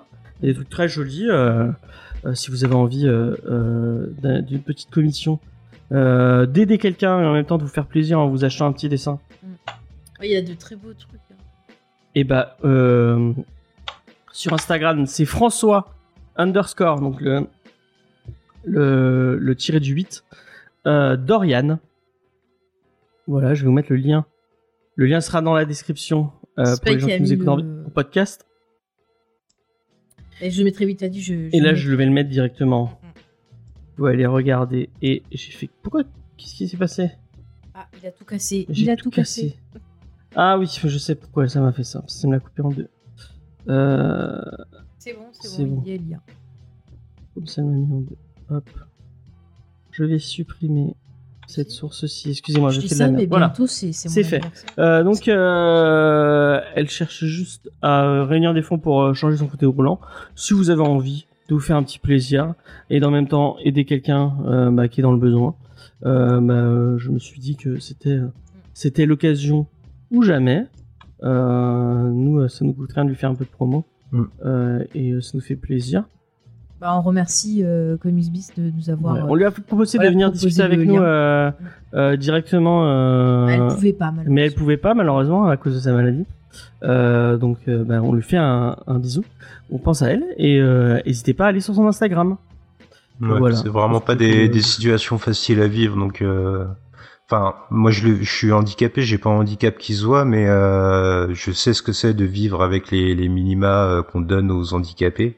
Et voilà, si vous pouvez faire un petit geste pour elle, euh, ce serait vraiment très sympa. Je ne peux qu'appuyer ce qu'on dit. Et en plus, vous offrez, vous offrez un dessin. Donc c'est, c'est, c'est, c'est, Ça fait c'est, plaisir à c'est deux personnes. Voilà. Ah oui. Euh, donc, euh, c'était la fin de mes news. Euh, paf, on va aller sur la checklist. Cette fois, pas de Léna et de Vincent, mais juste de Vincent qui va nous faire la Bah, checklist. Il y a Vincent et Vincent. Vincent et Vincent. Les deux Euh, personnalités. Est-ce que tu veux qu'on la fasse ensemble Est-ce que tu veux que j'aille euh, Bah, sur le site c'est pour- toujours plus dynamique. D'accord, et ben je te laisse te lancer et je, je- j'enchaînerai après.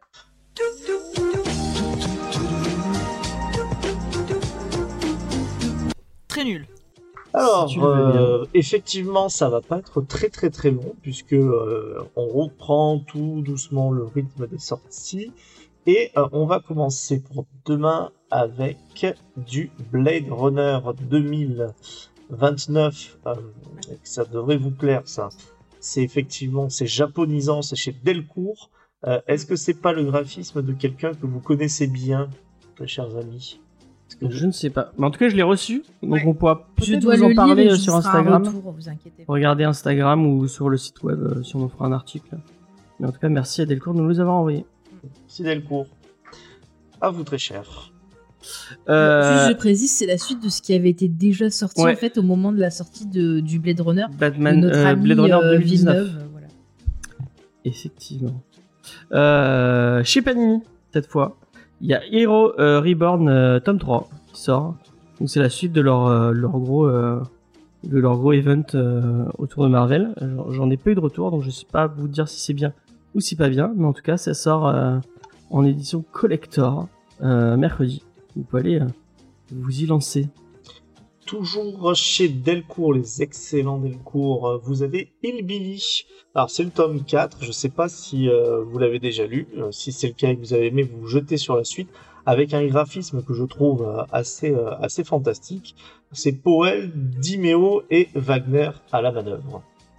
On a déjà fait Hillbilly dans l'émission, parce qu'on a fait une émission sur le premier tome de Eric Powell. Eric Powell, si vous connaissez pas, c'est le monsieur derrière The Goon. Si vous avez pas lu, lisez, euh, si vous avez pas lu The Goon, lisez le Goon et, et lisez Hillbilly, parce que c'est très bien aussi. Euh, je vous le recommande très, très, très fort. Euh, et si vous aimez bien Michael, Mook- Mike- Michael Moorcock et les elfes un peu, un peu dark, Edgy, comme Edgy. Edgy. Edgy comme les aime Vincent. Il y a le tome euh, euh, 4 de Corum, la lance et le taureau, apparemment, euh, qui sort aussi chez Delcourt. Vous pouvez y aller. euh, euh, voilà, si, ça vous, si vous avez déjà lu les, les trois premiers, allez-y. Alors ça, je ne saurais que trop vous le conseiller pour les fans de Musclor, sauf que la réserve est que je n'ai pas vu la nouvelle série de Netflix qui a légèrement défrayé la chronique.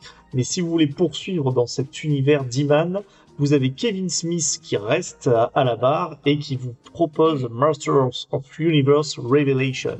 Et euh, c'est sur la couverture, en tout cas, c'est les personnages classiques de Musclor. hein. Donc euh, ça poursuivra dans, dans l'espèce de, de poursuite. Je sais pas si c'est vraiment un reboot, euh, je crois pas. De, de Faye, il a vu la, série, elle veut en parler apparemment, parce qu'elle lève la main. Oui, alors j'ai vu ça. Donc c'est pas un reboot, c'est une suite. Euh, autant la première partie, bon, il y avait des choses intéressantes. Autant je n'ai pas aimé la deuxième partie. J'ai trouvé que les persos étaient euh, hyper rushés. Il y avait plein de choses qui étaient pas du tout logiques. Ah bah je vois qu'Angel of Darkness est, est de mon avis. D'ailleurs, on en avait parlé. Le seul truc que je retiendrai, c'est le merveilleux Mark Hamill en Skeletor, qui était fantastique. voilà. Euh, Il y avait Sarah Michelle Gellar, qui était très très bien aussi. Mais voilà, elle faisait Tila. Mais après, le reste, voilà, pas, pas oufissime. Moi, je conseillerais plutôt en comics euh, euh, les petits euh, comics qui sont sortis. Je sais plus chez qui c'est. C'est pas c'est chez Eugene et. Oui, Lily Monine c'est Ouais. les, comics Euh, qu'il y avait avec les jouets, c'est Qui ça? avait avec les jouets, ouais. Moi, je vous conseillerais plus ça, en fait. Bah, en, en tout cas, ce qui est sûr, c'est que Musclor, enfin, pourtant, Dieu sait que euh, j'ai adoré étant enfant, moi, c'était vraiment l'âge Musclor, quoi. hein. Euh, mais même maintenant, j'aurais beaucoup de mal à vous donner la personnalité de Musclor. Pas du Oh, prince c'est un idiot.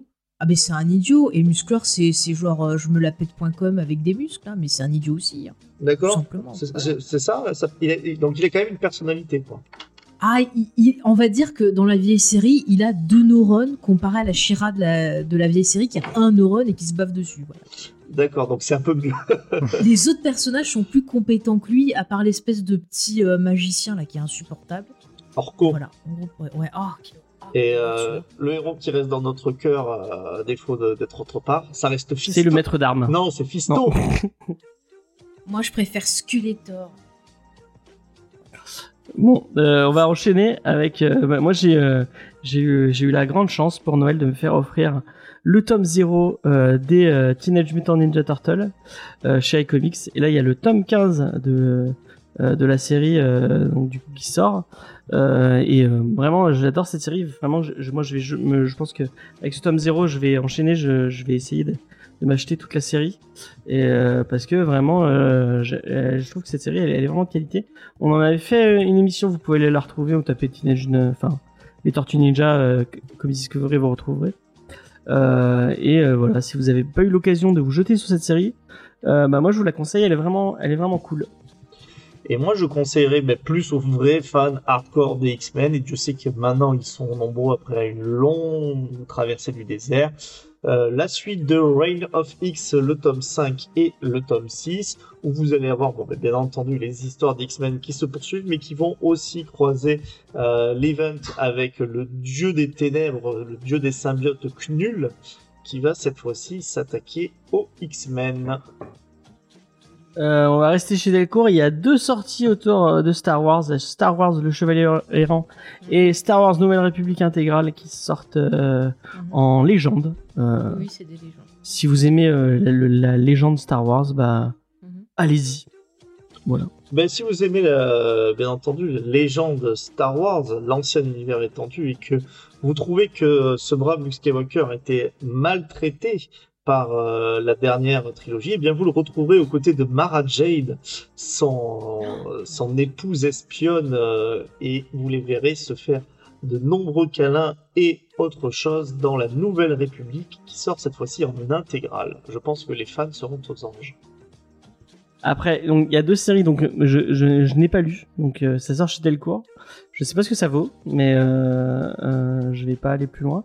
Donc euh, il y a les 7 secrets, apparemment un team up, euh, un team up de plein de, de super héros, et Solo, euh, qui est une grosse série de de fantasy avec des avec des des, animaux euh, anthropomorphes.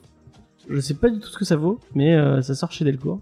Euh, je crois que Solo c'est une suite si je dis pas de bêtises.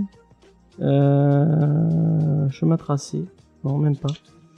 Je crois que c'est un spin-off. Parce que c'est un, un truc qui me dit quelque chose. En tout cas, ça sort chez Delcourt, si vous avez envie. Euh, bah, jetez-vous dessus. Et, euh, et voilà. Et on rappellera que les, euh, justement, les animaux anthropomorphes ne sont pas réservés qu'aux Furies. Effectivement. Par contre, Et ce qui fin- n'est pas réservé aux. Furies, c'est Ultimate Spider-Man. Donc, encore une fois, une, une anthologie avec le run Hollywood. Alors, on en avait déjà parlé. Pour moi, ça fait partie, je me rappelle très bien de ces runs avec Doctor, Doctor Octopus où il y a pas mal de, petits fillers. Je sais que certains auditeurs n'étaient pas forcément d'accord avec moi. En tout cas, si vous adorez Ultimate Spider-Man, vous n'avez pas besoin de mon avis pour vous jeter dessus chez Panini Comics. Ok, et Angelo Darkness qui nous dit que les 7 secrets, elle en a entendu beaucoup de bien. Et ben, euh, avec plaisir, pourquoi pas. Pourquoi pas, je suis assez euh, souvent d'accord avec, euh, avec ce que Angel of Darkness nous conseille ou nous conseille pas du tout.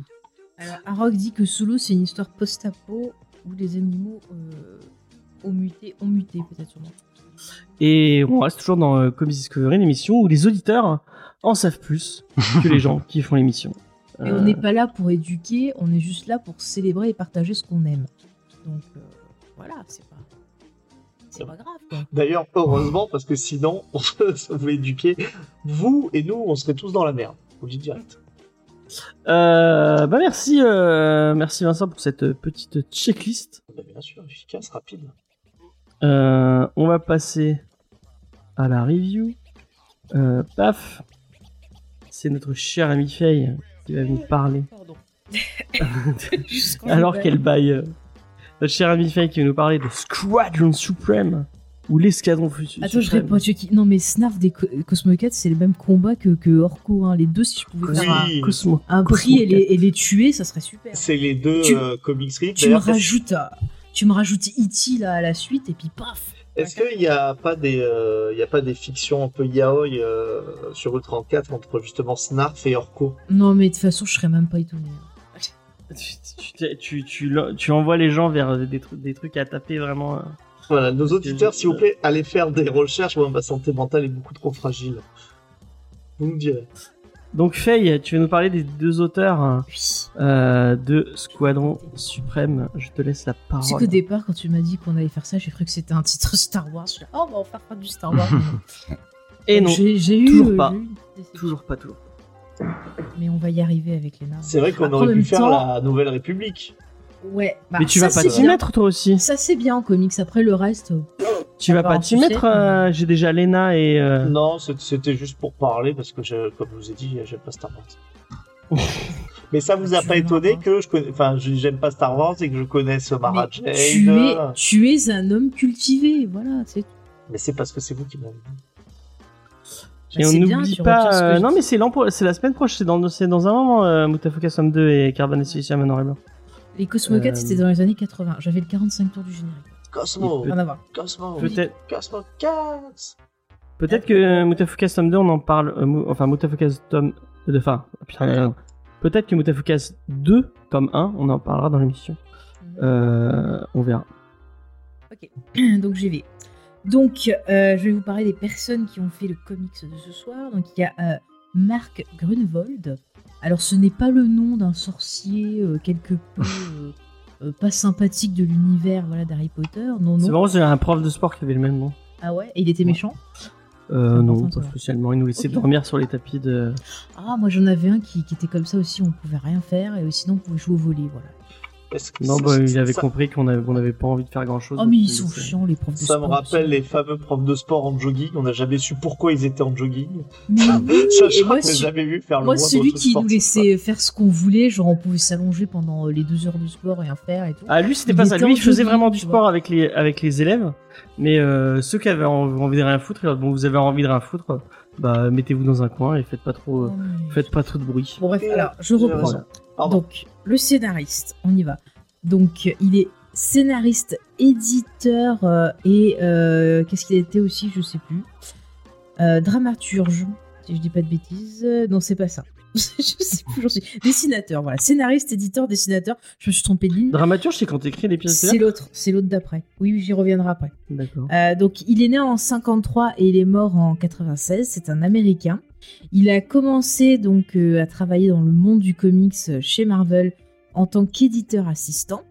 Euh, alors, il est crédité euh, apparemment à la création des Squadrons Suprêmes, mais j'ai vu d'autres noms marqués sur Wikipédia, donc je ne veux pas m'avancer. Oui, non, c'est pas lui, c'est. Voilà, donc je pense que le, le site où j'étais, Je sais plus qui c'est qui l'a comme je sais jamais qui, qui dit vrai entre Wikipédia et d'autres sites. Donc voilà. Euh, par contre, il est aussi crédité euh, comme euh, créateur d'officiel Handbook of Marvel Universe en 83. En 87, il est devenu éditeur exécutif pour Marvel. En 94, il va se charger du pôle Marvel classique. Et puis malheureusement, en 96, euh, ben, décès, il a eu une rupture, je crois, du myocarde. Et Ah alors, par contre, info un peu spéciale, c'est que quand il est mort, euh, ses cendres, elles ont été mélangées à l'encre qui a été utilisée pour la réimpression en compilation de Escadron Suprême. Oh. C'est un peu. c'est J'ai trouvé ça un c'est peu, un peu glauque, non Ouais, Voilà. bon. J'aimerais pas avoir. euh, C'est c'est quand même. Dans, la- dans le même type d'info, il y, a des- il y a des abrutis qui ont volé du sang euh, qui avait été stocké de Stanley. Et qui sont allés, qui ont pris des comics. euh, ils ont pris des comics euh, euh, collector. Ils sont les signés avec le sang de Stanley. Euh, et ils ont vendu ça à une. euh, bref, C'est honteux. Les gens sont. ont des, ont- Mm, mm. Mais là, je crois que c'est lui qui avait voulu. Enfin, je pense pas que Ah. ce soit. bon, bah, Bref, alors au chacun son dessin, kink. hein. au dessin, donc on a Bob Hall. Donc lui, il est né en 44, il est américain. Donc lui, il est scénariste, dessinateur, dramaturge et metteur en scène pour le théâtre. Donc lui, il est crédité comme co-créateur de, des West Coast Avengers. Il a aussi travaillé pour Valiant. Il a débuté dans le comics en 74 en écrivant des histoires d'horreur pour Charlton Comics, sur ma page. Il a donc ensuite travaillé euh, pour euh, Marvel, où il a fait The Champions, super vilain euh, team up, je crois. Qu'est-ce qu'il a fait? Après, en 79, il est parti donc chez Valiant. Et puis par la suite, il a travaillé dans le monde du théâtre. Il a coécrit euh, et fait les dessins pour une pièce de théâtre qui s'appelle The Passions of euh, Dracula. Ça avait l'air bien Wow. sympathique. Et euh, là, il, je pense qu'il est toujours vivant. Je n'ai pas trouvé de date de mort, mais apparemment en 2008, vous pouvez, vous pouviez le trouver euh, en tant que directeur du Nebraska Repertory Theatre. Donc voilà, c'est ce que j'ai trouvé comme info. Ok. Et tu veux que je présente vite fait euh, l'escadron suprême euh, et après comme ça. bah, euh, Spike, est-ce que t'as prévu une. ben, moi j'avais noté quelques infos, mais si Spike il veut y aller. Bah euh, vas-y, et puis je compléterai euh, si j'ai autre chose, mais euh, si t'as noté, vas-y. Ouais. Alors, j'avais juste noté la première apparition, apparemment, c'était dans un volume des Avengers, euh, les numéros 85-86 en 71, et euh, qu'ils ont eu donc. euh, alors, sur des sites, j'ai vu mini-série, après j'ai vu maxi-série, et j'ai vu qu'il y a eu le débat sur notre. Alors, je me suis engueulé par, Voilà, par a parce que je disais que c'est une Mais il y a mini-série. des sites C'est qui mettent une maxi-série, mini-série, et, euh, et un autre site que j'ai vu, il disait maxi-série, donc j'étais paumée. C'est une maxi-série. On va Donc dire que c'est une apparemment, voilà, maxi-série. maxi-série qui a ça fera plaisir de à, à 80. Glapigeon. Alors moi j'ai vu de 85 à 86, si c'est bien ça là. C'est ce que j'ai trouvé comme info. Ouais, Alors si si, ça fait tu as des infos supplémentaires, je te donne. C'est le principal, nous on s'en fout des termes. Et peut-être avant que Spike commence, euh, petite question, euh, peut-être à Vincent, parce que je pense que c'est celui qui est, là, qui est peut-être le plus, le plus euh, euh, facilement y répondre. J'ai cru que tu allais dire le plus beau, c'est pour ça que je lui demandais en premier. Euh, non, je ne dirais pas ça Bah, devant tu toi. vois, tu peux, tu peux le dire. Le vieux beau. Le vieux beau, effectivement. Mais c'est un compliment pour moi. C'est comme tu vois ces acteurs qui vieillissent bien, comme Sean Connery, tu vois. Moi Sean Connery, Alors- ah, tu peux demander à James, j'aime beaucoup Sean Connery. Bon, il est mort. Encore je une fois, le je, je je, je prends comme un compliment, mais euh, non, c'est plutôt des beaux vieux, parce qu'un vieux beau, je rappelle, c'est par exemple euh, Les Heures Sweet Larry. Ça, c'est un vieux beau. Bah, il moi, y a, que, il y vois a les- que toi qui as cette moi, référence. je hein. vois, moi, je vois Mais le mec si, qui Larry, les, les point and click, vous connaissez quand même. Moi je connais, je te Ouais. soutiens. Mais moi, Moi, je Merci, connais, moi, mais, mais mais je moi, connais parce moi, que je suis vieux. C'est Sean Connery, voilà. Dans ma tête, c'est Sean Connery. Eh ben merci, c'est gentil. Rien, Euh, donc euh, ma question c'est est-ce que vous aviez déjà croisé dans un comics euh, l'escadron suprême euh, avant de le, de le découvrir dans euh, dans euh, bah, dans euh, le- la maxi série peut-être poser la question à euh, Faye et Spike je pense qu'ils vont me dire non Alors, non, il y a un personnage que je me rappelle avoir croisé parce que je connaissais sa tête. Ça, c'est le petit Tom Pouce, là. Avec sa barbe. ah t'es sûr que je l'ai croisé dans un truc de comics, mais je ne peux pas te dire lequel. Mais quand je l'ai vu, j'ai dit lui, je le connais. J'ai trouvé quelque chose de familier. peut-être qu'il lui. ressemblait à un autre Après, euh, par contre, les autres personnages, non, je ne me rappelais pas. Spike Euh, alors, je me suis posé la question quand j'ai vu le nom de Hyperion, parce que le nom me rappelait quelque chose vaguement. Je sais qu'il y a Straczynski qui a repris le truc en 2006, mais euh, là, te dire précisément, non, j'ai pas de souvenir clair en tout cas. Euh, moi, je me souviens euh, très fortement d'eux parce que euh, ils apparaissent dans, euh, dans un run de dans le run un peu mythique pour moi euh, des Vengeurs, euh, le run de Kurt Busiek et euh, Georges Pérez. Et c'était la seule la seule fois où je les avais jamais euh, je les avais jamais croisés, je pense. Euh, euh, ces, euh, fabuleux escadrons suprêmes. Et du coup, toi, Vincent? Alors, c'est tout à fait vrai, bon, plusieurs fois, euh, et, et plus certains que d'autres. Euh, déjà, c'est vrai que euh, Spike a raison, dans les années euh, 2000, il y a eu une, espèce de tentative de les remettre en avant, leur Straz, euh, essayer de le faire pour Hyperion. Il y a eu Gary Frank qui a dessiné du euh, Nightwalk, enfin le pour Batman. C'est bien ça, hein Ouais, ouais, ouais. Euh, donc il y, y a eu ces tentatives. Et puis il y a autre chose aussi, c'est-à-dire que Hyperion, pas forcément toute l'équipe, mais Hyperion est souvent... Ah tiens, le pouvoir du Shinkel, qu'est-ce que tu fais là dans le layout? Euh, ils, ils ont souvent essayé Ah de bon? le... de- ouais, ouais, il est passé... Le, le truc censuré par les têtes de Sardou. Ça, sur les seins. La- J'ai dû dire en Mais tu oublier. vois, c'est un signe, Vincent. Sardou n'est pas content que tu ne veuilles plus parler de lui. Ah ouais, ouais, ouais, écoute, euh, je suis pas sûr qu'il s'est- vienne pas me casser la gueule un de ces jours. En tout cas, Ah, ouais, mais Hyper- c'est sûr. C'est très probable. Hyperion, il, il est souvent essayé de ramener par des scénaristes et ils le mettent un petit peu chez les, chez les Vengeurs. Ça, ça a été fait il n'y a pas si longtemps que ça, avec le gros problème que, que peuvent avoir, euh, que peut avoir ce personnage, c'est que bah, Hyperion il est trop fort. Et chez Marvel, les pseudo Superman, ils les ont toujours très mal gérés. On se rappellera de, de Sentry, mais il n'y a pas eu que lui. Et euh, je suis toujours assez surpris de le, voir, euh, de le voir es- dans ses tentatives, puisqu'il très vite, quoi. Hyperion, euh, je trouve que chez, Marvel pur, ça marche, euh, ça marche pas. Surtout quand ils essayent de l'intégrer en faisant un petit peu oublier euh, ces espèces d'origines. Alors, je sais qu'on avait parlé déjà, le côté parodie était un peu, euh, était trop fort. Mais cette euh, relecture, allez, on va l'appeler comme ça, cette relecture de, de Spider-Man. Ok, ok, merci beaucoup. Euh, on va revenir. Bon, j'ai essayé de la virer, l'image de, de mais je sais pas si, peut-être qu'elle repopera après. Euh, donc c'est Spike qui devait nous faire une, euh, une présentation de cette maxi-série. Oui. Vas-y eh- Spike. Et bah du coup, euh, le, l'escadron suprême ou le squadron suprême en, en VO, c'est quoi? En fait, à la base, c'est euh, un petit jeu éditorial de la part de Marvel qui va reproduire les personnages de la Justice League de DC. Alors on a par exemple Flash qui devient Wither, il conserve sa super vitesse. On a comme euh, l'a dit Vincent, euh, Superman qui devient Hyperion, Wonder Woman qui devient Power Princess et ainsi de suite. Et donc ils vont se réunir euh, dans une équipe qui émule un peu la Justice League. Et euh, ça va être l'occasion, euh, en fait, de pour Marvel de les proposer dans un univers qui est complètement alternatif. Ils croiseront, enfin, au début, euh, ils vont croiser les super-héros de Marvel, mais dans le recueil qui nous intéresse, ils ne les voient quasiment pas. De mémoire, on les voit dans deux cases dans tout le recueil.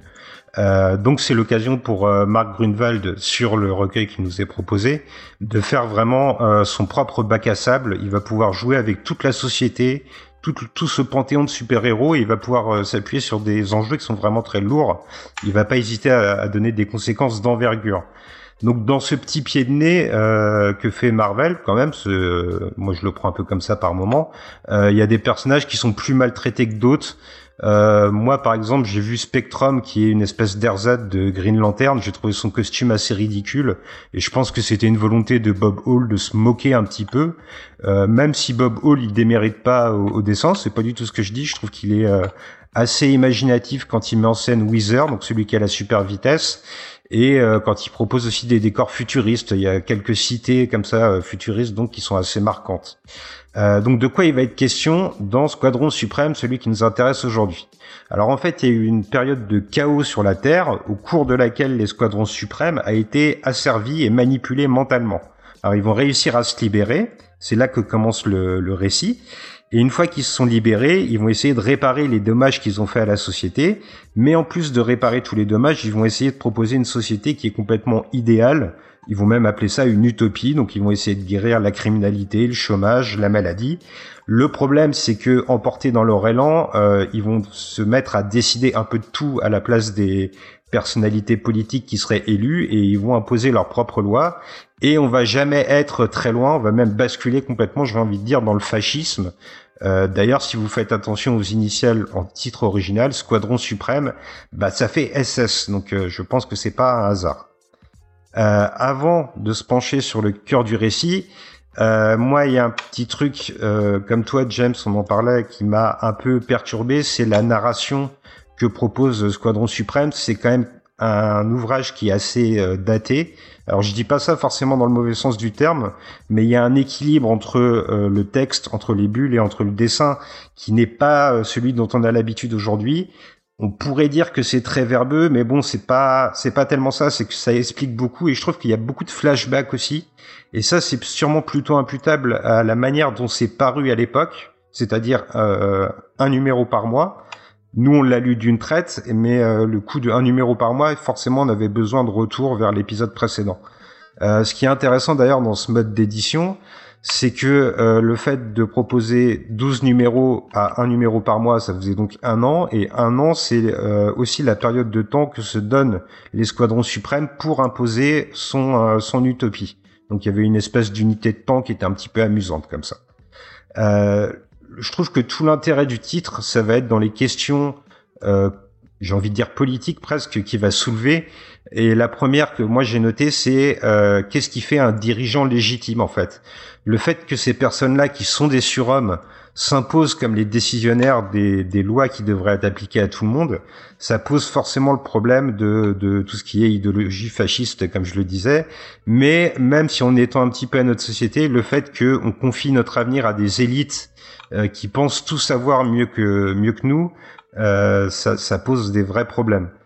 Euh, donc les ambitions de l'escadron suprême dans le titre qu'on a lu, elles sont louables, mais euh, l'enfer, il est vraiment pas avec de bonnes intentions pour eux, puis ça va basculer dans dans la dictature. Et puis surtout, ce que j'ai noté aussi sur cet axe encore, c'est que la frontière entre vilain et gentil, elle va être vraiment très poreuse pendant tout le récit.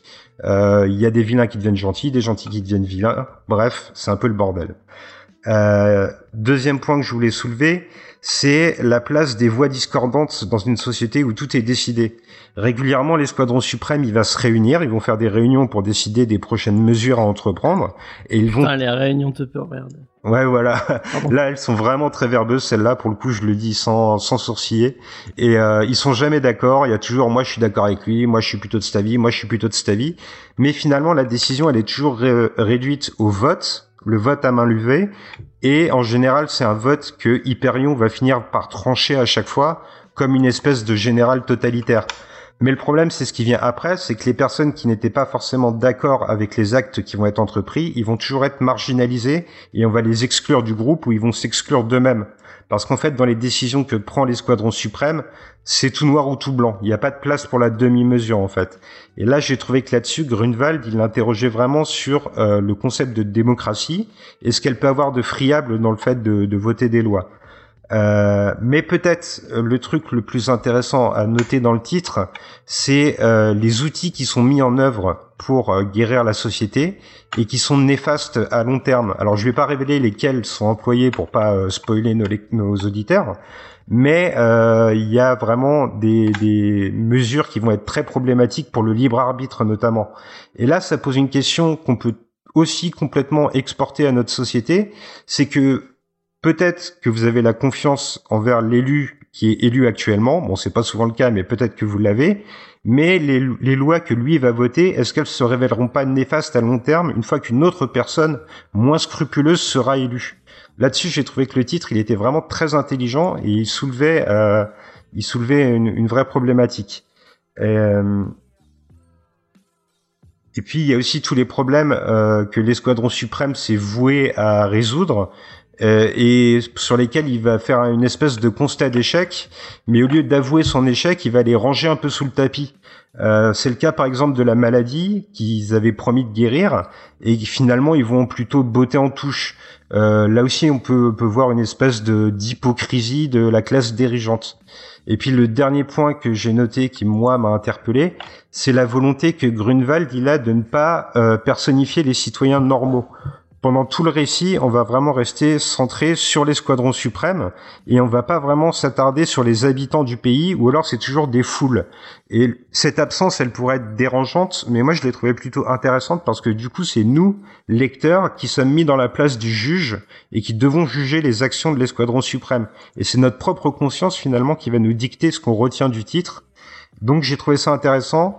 Il soulève plein de questions intéressantes. Maintenant c'est vrai que c'est une lecture qui est d'une autre époque. Donc elle n'est pas forcément inintéressante. Moi, je, par exemple, je suis très cinéphile, je regarde des films muets, ça m'arrive. Mais euh, on peut pas la mettre entre toutes les mains, je pense, parce qu'elle a un côté... Euh, enfin voilà, il faut s'immerger dans le contexte de l'époque, je dirais. Ah bah moi, je vais un peu plus souiller ce que tu disais, ou peut-être en le mettre en, en, en, plus fort, parce que euh, je vais être sincère avec vous, moi, le titre, il m'est complètement tombé des mains. Euh, J'y ai vu euh, toutes les fulgurances et tout, les, toutes les, les tentatives d'aborder des, des, thématiques intéressantes euh, bah, que tu as vues. Euh, J'ai trouvé ça vachement intéressant. Et peut-être le fait que on, on, est donc on est en 85 au moment où ça sort. Il n'y a pas eu Watchmen encore, il n'y a pas eu, il n'y a pas eu Dark Knight, il n'y a, y a pas eu l'essor mm. du du Dark Comics. Et Grunwald, je pense qu'il est en train d'essuyer les plâtres en se disant ok, euh, parce que je pense qu'on est encore dans, dans l'époque où le le Comic Code Authority euh, fait, euh, fait, fait, fait, fait feu tout bois et, et euh, dès que tu parles de drogue ou de ou de, de, de meurtre ou de, trucs, enfin, de trucs un peu euh, un peu sombres, bah tu te tu te prends la censure dans la tronche. Et euh, je pense que Grunwald, il, est, il, il doit après. Je, je je sais pas exactement comment ça s'est comment ça s'est comment ça s'est passé avec Marvel mais je pense qu'il il il devait se dire bon est-ce que j'essaie là est-ce que j'essaie là et on, on sent enfin bah, je sais pas si vous êtes si vous êtes d'accord avec moi mais on sent quand même les tentatives de j'avance un peu mes pions en disant ouais je vais vous parler de trucs mais je, je vais pas trop loin je me je m'implique pas trop dans le dans le truc j'essaie de de survoler la, la surface des thématiques qui pourraient être intéressantes. Euh, et euh, il y a quand même une narration qui qui est super pesante. Euh, moi je pense à il y a des y y a des cases euh, ou même des planches entières où il y a plus de il y a plus de bulles que de que de que de dessins quoi. Dans ce cas-là bah tu fais tu fais pas de tu fais pas de BD va écrire des romans quoi. Tout simplement. Euh, moi j'ai ben, vraiment j'ai trouvé ça lourd euh, au niveau de la et pourtant je suis habitué enfin je suis pas habitu- moins habitué que des gens comme enfin je, sais que j'en ai discuté avec avec Gré Pigeon notamment qui lui disait que c'était le meilleur truc qu'il a jamais lu chez euh, chez Marvel. Euh, je suis pas d'accord avec avec ça. Euh, lui il est peut-être plus habitué de lire des trucs euh, oldies et des trucs euh, de cette époque-là. Moi je trouve que bah il y a quand même une, une façon d'écrire les choses qui est assez pesante et euh, qui moi m'a dé- moi m'a dérangé et a fait que j'ai pas pu continuer euh, ma lecture du du titre quoi. C'est pas assez fluide c'est pas assez euh, c'est pas assez euh, haletant et et turnover pour te, donner envie de de continuer malheureusement quoi. Et pourtant j'ai adoré les Teen Titans de War de de Marv Wolfman et et Perez qui sont sortis à peu près à la même époque. Et et il y avait pas ce côté vraiment et il y est un peu mais ce côté lourdingue un peu dans l'écriture quoi. Je sais que Faye elle pas du tout d'accord et qu'elle a a a apprécié le, le titre. Je vais pas lui parler à sa place mais Bah oui, alors euh, tu dis que Sois-en j'aime rien, mais ce titre je l'ai beaucoup aimé. Et euh, moi j'ai aimé cette structure d'écriture assez rétro, ça m'a rappelé un peu les, les céréales, ça m'a rappelé le côté pub, ça m'a rappelé même un côté un peu euh, feuilleton radiophonique, où justement c'était très parlé, t'as un côté un peu euh, roman photo. ils sont tout le temps en train de décrire ce qu'il faut Est-ce que je peux donner mon avis? Je t'ai laissé parler, donc tu me coupes. j'ai pas, le droit de te enfin, j'ai écouté Non, Spike tout à T'as l'heure pas donc, coupé euh, Spike. Alors tu te tais. Non mais moi j'ai aimé cette utilisation d'outils un peu euh, rétro entre guillemets qui vont s'opposer en fait à ce qui est dit dans la BD et effectivement ça apporte enfin, ça apporte ça aborde euh, des thèmes qui sont quand même assez durs et des thèmes qui sont quand même je trouve assez modernes euh, pour notre époque à nous Euh, quand ça parle de consentement par exemple tout le côté euh, Mm. utopique dictature et tout c'est hyper intéressant et le fait de le confronter à ce côté rétro pour moi c'est confronter en fait l'image qu'avaient les gens peut-être à cette époque-là ou avant, du super-héros qui représentait, tu vois, l'Amérique, qui était un symbole positif, qui était un peu l'image à laquelle on devait bah, ressembler, euh, de le comparer avec en fait euh, ce qui se passe dans les années euh, 80 avec ce changement euh, d'image du super-héros, on va aller vers des choses un peu plus noires et montrer que finalement ces gens-là qui ont un pouvoir, ils ont une certaine responsabilité, hein, comme le dit le, dicton, mais effectivement c'est intéressant parce qu'on voit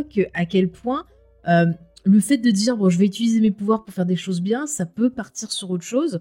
Euh, Il y a toute cette question de point de vue et de montrer que voilà l'image du super-héros c'est facile de la brouiller, c'est facile de la pervertir. Et je trouvais ça intéressant.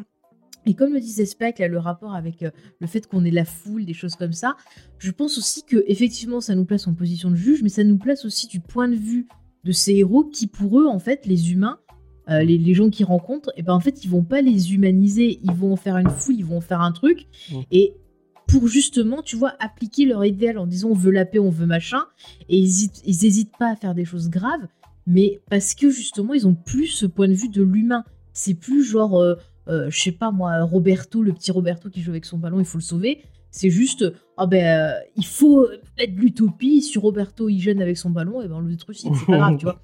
Et, c'est, et je trouve encore une fois que c'est intéressant parce que ces héros qu'on adule, qui ont autant de pouvoir, ça peut effectivement être aussi une menace. Et ça peut aussi nous poser la question de nous, quand on a un pouvoir, est-ce qu'on arriverait à rester proche de nos valeurs ou est-ce qu'on se ferait pervertir par ce pouvoir en pensant aider les gens? Et c'est pour ça que j'ai beaucoup aimé ce titre, parce qu'il pose beaucoup d'outils de réflexion et sur plein de thèmes différents, des thèmes de société, euh, des thèmes, voilà, de, comme je te disais, justement, le, le rapport euh, homme-femme, des thèmes un peu plus Oui, euh, non, mais violents. euh, euh, il y a plein, plein de trucs. fin quand même sur le rapport homme-femme. euh. Non, mais je, je te donne des exemples parce que je veux Oui, pas oui. parler de choses qui vont spoiler plus. Bon, t'as des rapports avec la maladie, t'as des rapports avec plein de choses. Ce côté aussi, plus on a de pouvoir, plus on a envie de super se prendre pour Dieu. non?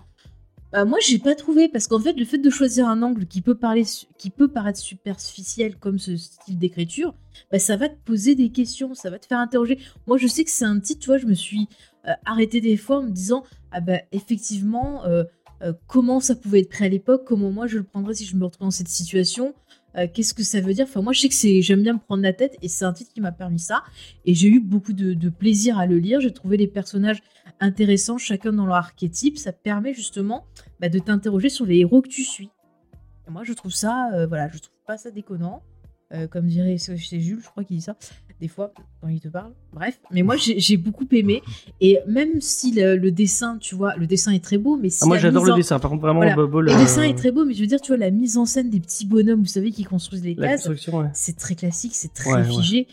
Mais en fait, ça va marcher quand même avec le récit. Et ce côté, je te dis encore une fois, euh, vieille figure de, de cet héros mythique qui est parfait, qui n'a aucun défaut, et ben, euh, tu vois, elle va être contrebalancée avec ce qui est dit dans les cases. Il faut vraiment bien prendre Après, le temps de lire. Petit, euh, petit disclaimer. Euh, nous, on l'a lu, euh, donc bah, je l'ai déjà dit plusieurs fois. malheureusement, Panini nous, nous envoie pas de SP. Petit message à Panini. Si vous voulez nous envoyer des SP, on est toujours preneur. Vous voyez, moi, je dis du bien de votre. Ouais. Et du coup, on a lu, on a lu les versions qui étaient sorties dans Speedé à l'époque chez Lug, donc avec une, une colo particulière. Euh, je pense à un traitement, euh, c'est des scans de, de, de, de Speedé, donc euh, l'impression euh, est assez particulière. Vous le voyez si vous regardez sur, sur YouTube et sur Twitch, euh, c'est assez particulier. Et la trad est spécifique. Oui. La trad, euh, Mm, notamment euh, les, les méchants qui ont, euh, je pense à l'emploi ou enfin vraiment ils ont, ils, ils sont allés. euh, Ah, mais je suis allée comparer avec de, de la VO, justement, parce que j'ai Et compris à mon que avis, ça on y perd beaucoup à la truc. traduction. Et effectivement, il y a beaucoup de choses qui changent aussi, et c'est encore plus, euh, encore plus profond. Mm, mm.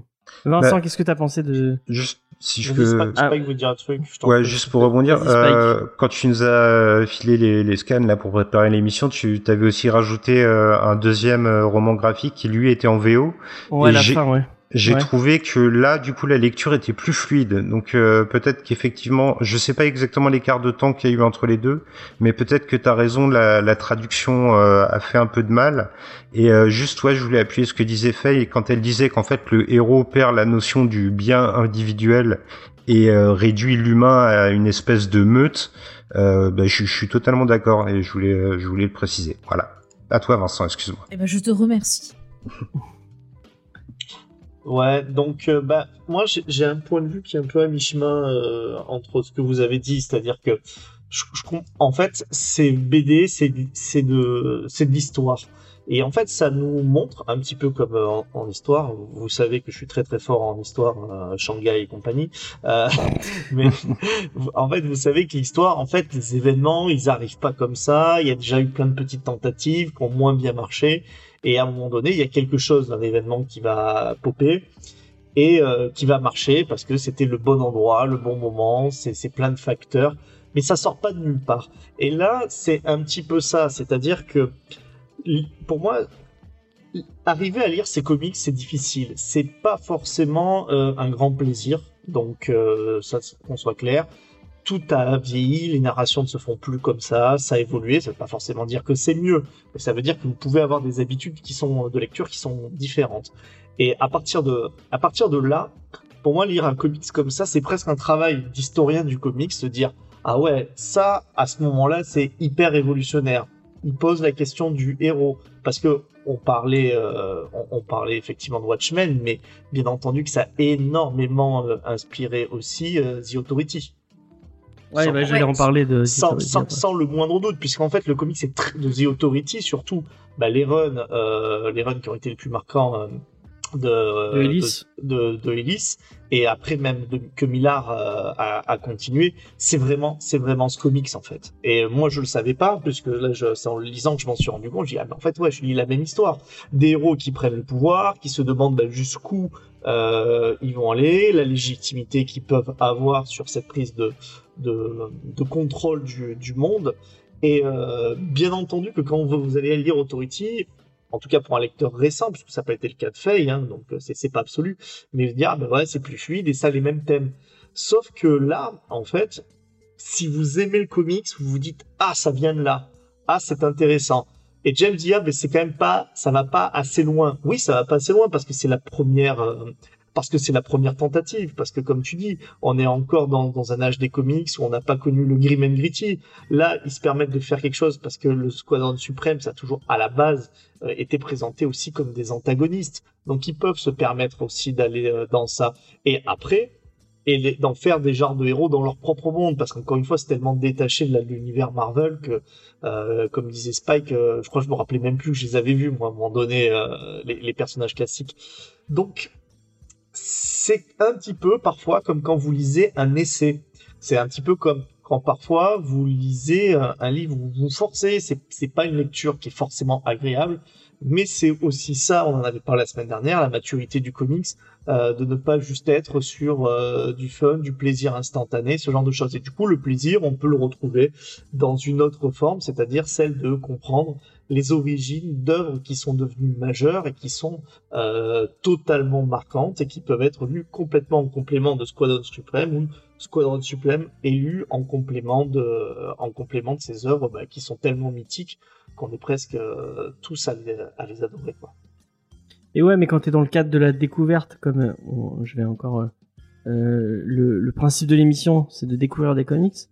Euh, quand, quand t'es dans le, dans le cadre de la découverte, même la découverte du genre, est-ce que euh, Squadron Suprême, ça pourrait pas, euh, euh, bah, c'est compliqué quoi. Bah oui, non mais c'est- clair et net. Mais après, bon, j'ai toujours dit, on a quand même une certaine ambiguïté parce que oui, on a ce côté Discovery et on essaye de faire découvrir des comics, mais en fait, on essaye aussi. Ça veut pas forcément dire que c'est des gens qui n'ont jamais lu de comics. Ouais, Par ouais. exemple, là, c'est une belle découverte. C'est pour ça que je trouve que le choix, il est, euh, le choix, il est intéressant. Alors, une belle découverte pour certains, pour d'autres, ils passeront à côté parce que c'est, c'est, c'est assez daté.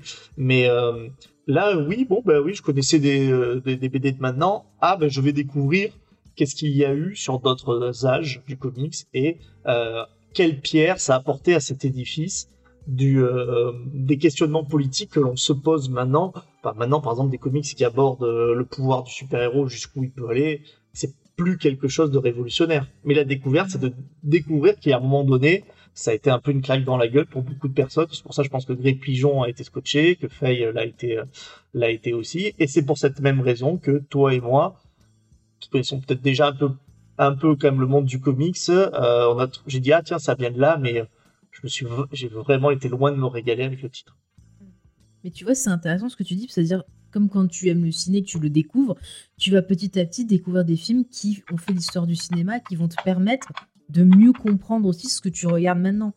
Mais après, c'est pas parce que tu vas découvrir l'histoire du cinéma que ça veut dire que tu vas aimer certains films. Tu vois, par exemple, quelqu'un qui va euh, découvrir, je prends comme ça au hasard, Metropolis euh, de Fritz Lang, bah, il va dire, tiens, là, je vois une référence à tel film, tel film, tel machin.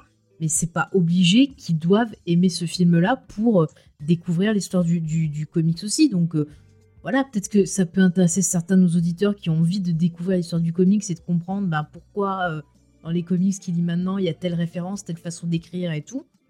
Voilà, après ça c'est intéressant. Après, comme toujours, il y a le facteur émotion qui rentre en jeu et on peut voilà très bien aimer une œuvre qui a plein de défauts et détester une œuvre qui est très bien techniquement aussi.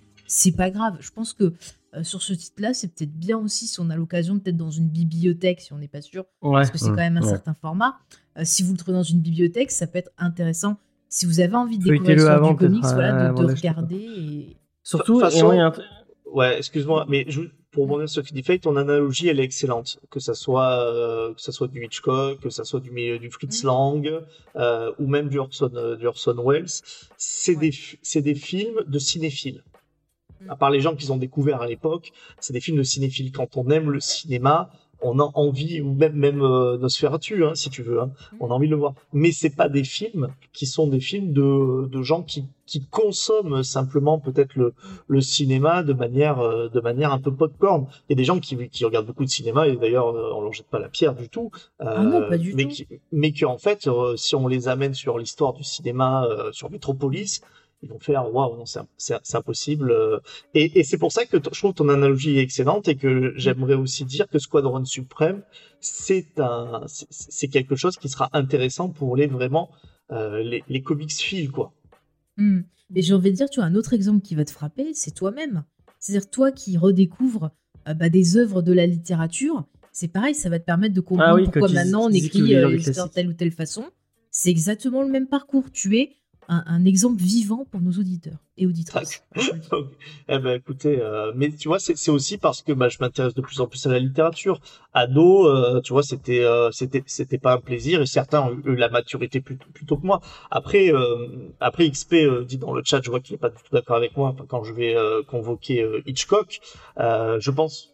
Bon, alors, je respecte tout à fait, mais je pense que Hitchcock c'était très populaire à une époque, et maintenant ça fait partie de l'histoire du cinéma, euh, et que bah, je, je rejoins ce que tu es en train de dire dans le chat. Hein et que beaucoup de gens qui consomment simplement euh, du cinéma euh, assez facilement ne vont pas aller vers Hitchcock et par exemple ils vont voir un psychose, ils vont dire oui bon d'accord je comprends pas. Oui, bah, il suffit que je dise les oiseaux euh, voilà, à, un public plus jeune ou à des gens qui ont, Moi, j'ai eu du mal, par ont exemple. mon âge hein. et qui n'ont pas envie Les de oiseaux, j'ai eu beaucoup de mal.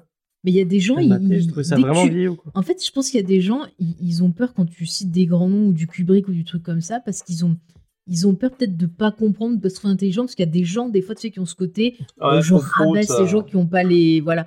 Et il y a des gens, du coup, il faut une réaction, tu sais, euh, inverse. XP, il est en train de bouillir dans le chat. T'as Non, dit je suis d'accord nom. avec toi, euh, XP. C'est des, c'est des films T'as dit euh, le nom qu'il fallait pas. de quoi Hitchcock? Ouais. Ah, Ouais, non, mais, euh, XP, Pardon, XP, ça empêche pas que moi personnellement, je suis d'accord avec toi. C'est des films qui sont très abordables et ça me fait de la peine quand je vois euh, bah, justement des jeunes qui vont se bloquer ou même des gens de mon âge qui vont se bloquer à cause justement de certains euh, CON qui se la pètent en disant oh c'est ça c'est machin et qui leur donnent pas envie de voir. Et moi je sais que je suis super heureuse euh, quand j'arrive à communiquer ma passion. Bah, tu vois quand je parle des oiseaux, j'essaie de communiquer ce que j'aime et tout et qu'après on me dit ah, bah, tiens je suis allée le voir. Même toi XP quand tu parles des Il n'y a films pas une question de cinéma intello, voilà, il a vraiment, il y a une façon de faire le cinéma qui est différente et qui pour le pour. euh, Non, mais il c'est y a une plein de histoire gens pour lesquels ça, va, C'est une ça va- histoire ils ont pas envie de, de faire l'effort parce Ah oui, bah faut ça, c'est malgré tout quand même, il y a un effort à faire. Enfin, t'auras beau dire ce que tu veux, XP, il faut quand même, il y a un effort à faire euh, pour remettre dans le contexte et. et C'est ça, euh, mais le problème, c'est qu'il y a des gens, dès que tu commences à parler de contexte, ça lève les yeux au ciel et ça te rabaisse parce qu'ils se sentent, euh, tu sais, mis en danger sur leur propre Non, savoir. mais il y a des gens pour le C'est qui ça. le cinéma c'est juste un loisir euh, où bah, tu, tu regardes un film pop tu débranches ton cerveau. Enfin, tous les gens qui vont voir Fast and Furious et tout. Tu peux pas leur demander d'aller voir Hitchcock après. parce Bah, et, et pareil sur euh, Squadron Suprême. il y en a euh, qui regardent les Fast and Furious et qui s'éclatent avec Hitchcock Des gens et qui avec lisent, d'autres euh, du, qui lisent que du mainstream Marvel euh, random un peu bourrin. Tu vas pas leur demander de dire du Squadron après, Suprême. ça, ça c'est des pas... gens qui consomment en fait de la fiction, qui consomment du divertissement. Voilà, ils veulent que du divertissement. Ils cherchent pas d'aller plus loin. Il y a des gens qui ont envie d'aller plus loin, mais qui vont avoir peur de certains noms, justement à cause de ces fameux euh, gardiens du temple qui te tombent dessus quand tu dis que tu connais pas, tu vois.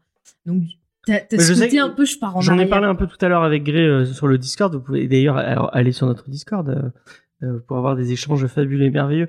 Pas forcément avec Gray parce que c'est pas le, le mec le plus agréable du monde, mais Ah, on demanderait, Ah, vous demanderez à Rémi euh, si, de, de donner son avis sur Grey Pigeon. Je pense qu'il sera d'accord. Euh, mais euh, il me disait oui, euh, ça c'est parce que t'es paresseux. Et effectivement, il y a, il y a peut-être un côté. Enfin, moi j'ai lâché l'affaire parce qu'effectivement, il y avait il y avait un effort à faire que j'ai pas j'ai pas Mais su aller après, jusqu'au Jeff, bout. excuse-moi, moi je vais pas engueuler une personne qui me dit j'ai fait l'effort, j'ai lu tel titre ou j'ai vu un Hitchcock et je n'ai pas aimé. Je vais pas l'engueuler parce qu'elle a fait l'effort non, mais de regarder non et après t'as l'histoire de goût Mais je- et ce que je te dis, d'émotion. c'est qu'il faut faire un effort. Il y a un effort à faire. Tu peux pas dire oui, non, mais c'est pour tout le monde et tout. Il y a quand même un effort à faire et, et un... Bah, il faut passer au-delà de ces barrières qu'on nous met pour rien en fait parce que euh, c'est accessible, mais, c'est- on se fait mais tellement même pas une image. Non, je suis pas en train de parler de barrière. C'est Mm. qu'il y a quand même un, tu- tu- Enfin bon, bref, ça va, ça va nulle part. Euh, Non, mais je vois ce que tu veux dire, mais il faut se lancer. Après, c'est pas quelque Que chose que tu pas, consommes comme ça grave. sans. euh, Mais c'est pas grave, non, ce qu'il faut, c'est avoir la démarche de dire je vais tester pour me faire mon avis, et après je dirai ce que j'en pense. Mais c'est essayer d'aller, de pas s'arrêter, euh, de pas dire euh, ah non, je veux pas, ou tu vois. Mais, il faut avoir envie en fait de de- d'être dans le plaisir de la découverte. Après, les gens qui veulent juste consommer du divertissement euh, pour se détendre après une journée de travail, c'est pas des gens euh, qui vont être intéressés par, euh, par ces films-là. Et voilà, je, je, je, je peux comprendre On a lancé aussi un débat mais dans par le- contre, euh, ces personnes-là, euh, encore une fois, moi, ce qui me dérange, c'est que ces personnes-là qui ont pas envie de faire l'effort viennent te pourrir parce que toi, t'es intéressé Oui, non, par mais ça. jamais, moi, j'ai ça, jamais dit ça. chose. Ça, c'est autre chose. Au contraire, je, dis- je dis pas le contraire. Ouais, non, mais enfin bon, je, je- je pense que le. le XP, il effectivement, arrive pas. On est XP, il pas à démordre de non, son mais truc. quand on aime quelque chose, euh, de toute façon, moi je veux aussi défendre XP, déjà parce qu'il nous a donné de l'argent tout à l'heure, donc des choses. Effectivement. et, euh, et après, bon, mais quand on adore quelque chose, mais malgré tout, on- je pense qu'on peut arrêter parce qu'on n'arrivera pas à se convaincre les uns les autres. Quand tu disais Fast and Furious, euh, mais ça peut être les Marvel, hein, euh, parce que moi, Ouais, je mais ouais, mais totalement. Marvel. Je pense qu'il y a des gens qui vont voir des Marvel et qui vont voir des, des, des films qui font partie de l'histoire du cinéma, donc du, euh, du Hitchcock entre autres, qui a été populaire. Et euh, mais par contre, les gens qui ne regardent presque que des Marvel ou qui ne vont au cinéma que pour voir des Marvel, ça m'étonnerait, euh, ça m'étonnerait qu'ils aillent voir des Hitchcock. Et on, Pardon. on, on peut le, on peut le faire, même si c'est euh, très accessible. Après, euh, de toute façon, c'est pas bien grave, euh, puisque de toute façon, tout le monde continuera à connaître Hitchcock, qui fait partie euh, des grands noms du cinéma. Mais tu vois, mais comme je le disais aussi dans, dans le chat, il y a ce truc que nous, euh, bon, moi je suis un peu plus jeune que XP, mais pareil, enfant, t'avais des, des, des projections de, de Hitchcock, des projections de vieux films à la Il y avait télé. la série télé. Sur TF1, tu vois, il y avait la série télé qui repassait. euh, Enfin, il y avait plein de vieux films. T'avais la dernière séance, on avait le, le- toutes ces émissions-là. Mais Oh. si tu regardes maintenant, Ouais, les, les jeunes, ils trop, peuvent ouais. pas découvrir ce, Sur ce Arte, type de non. film-là. Sur Arte, à la rigueur, Un c'est la seule chaîne qui passe encore des classiques. Mais les jeunes, ils vont pas Pas sur ça, Arte hein, parce encore. que euh, si tu dis que tu regardes Arte, on te dit oh, on se moque de toi, quoi. Voilà. Et c'est ça le problème. C'est encore une fois cette connerie de réseaux sociaux. Hitchcock qui dit. Moi, je dis Non, les jeunes, Hitchcock. si vous avez La- envie de voir du Hitchcock, foncez et écoutez pas les autres dit gens. Hitchcock, Voilà. c'était les Marvel de l'époque. Mais il a, il, Mais il a, non, il fait raison. Il a raison. Mais je suis d'accord avec XP. Il a, il a tout à, il a tout à fait raison.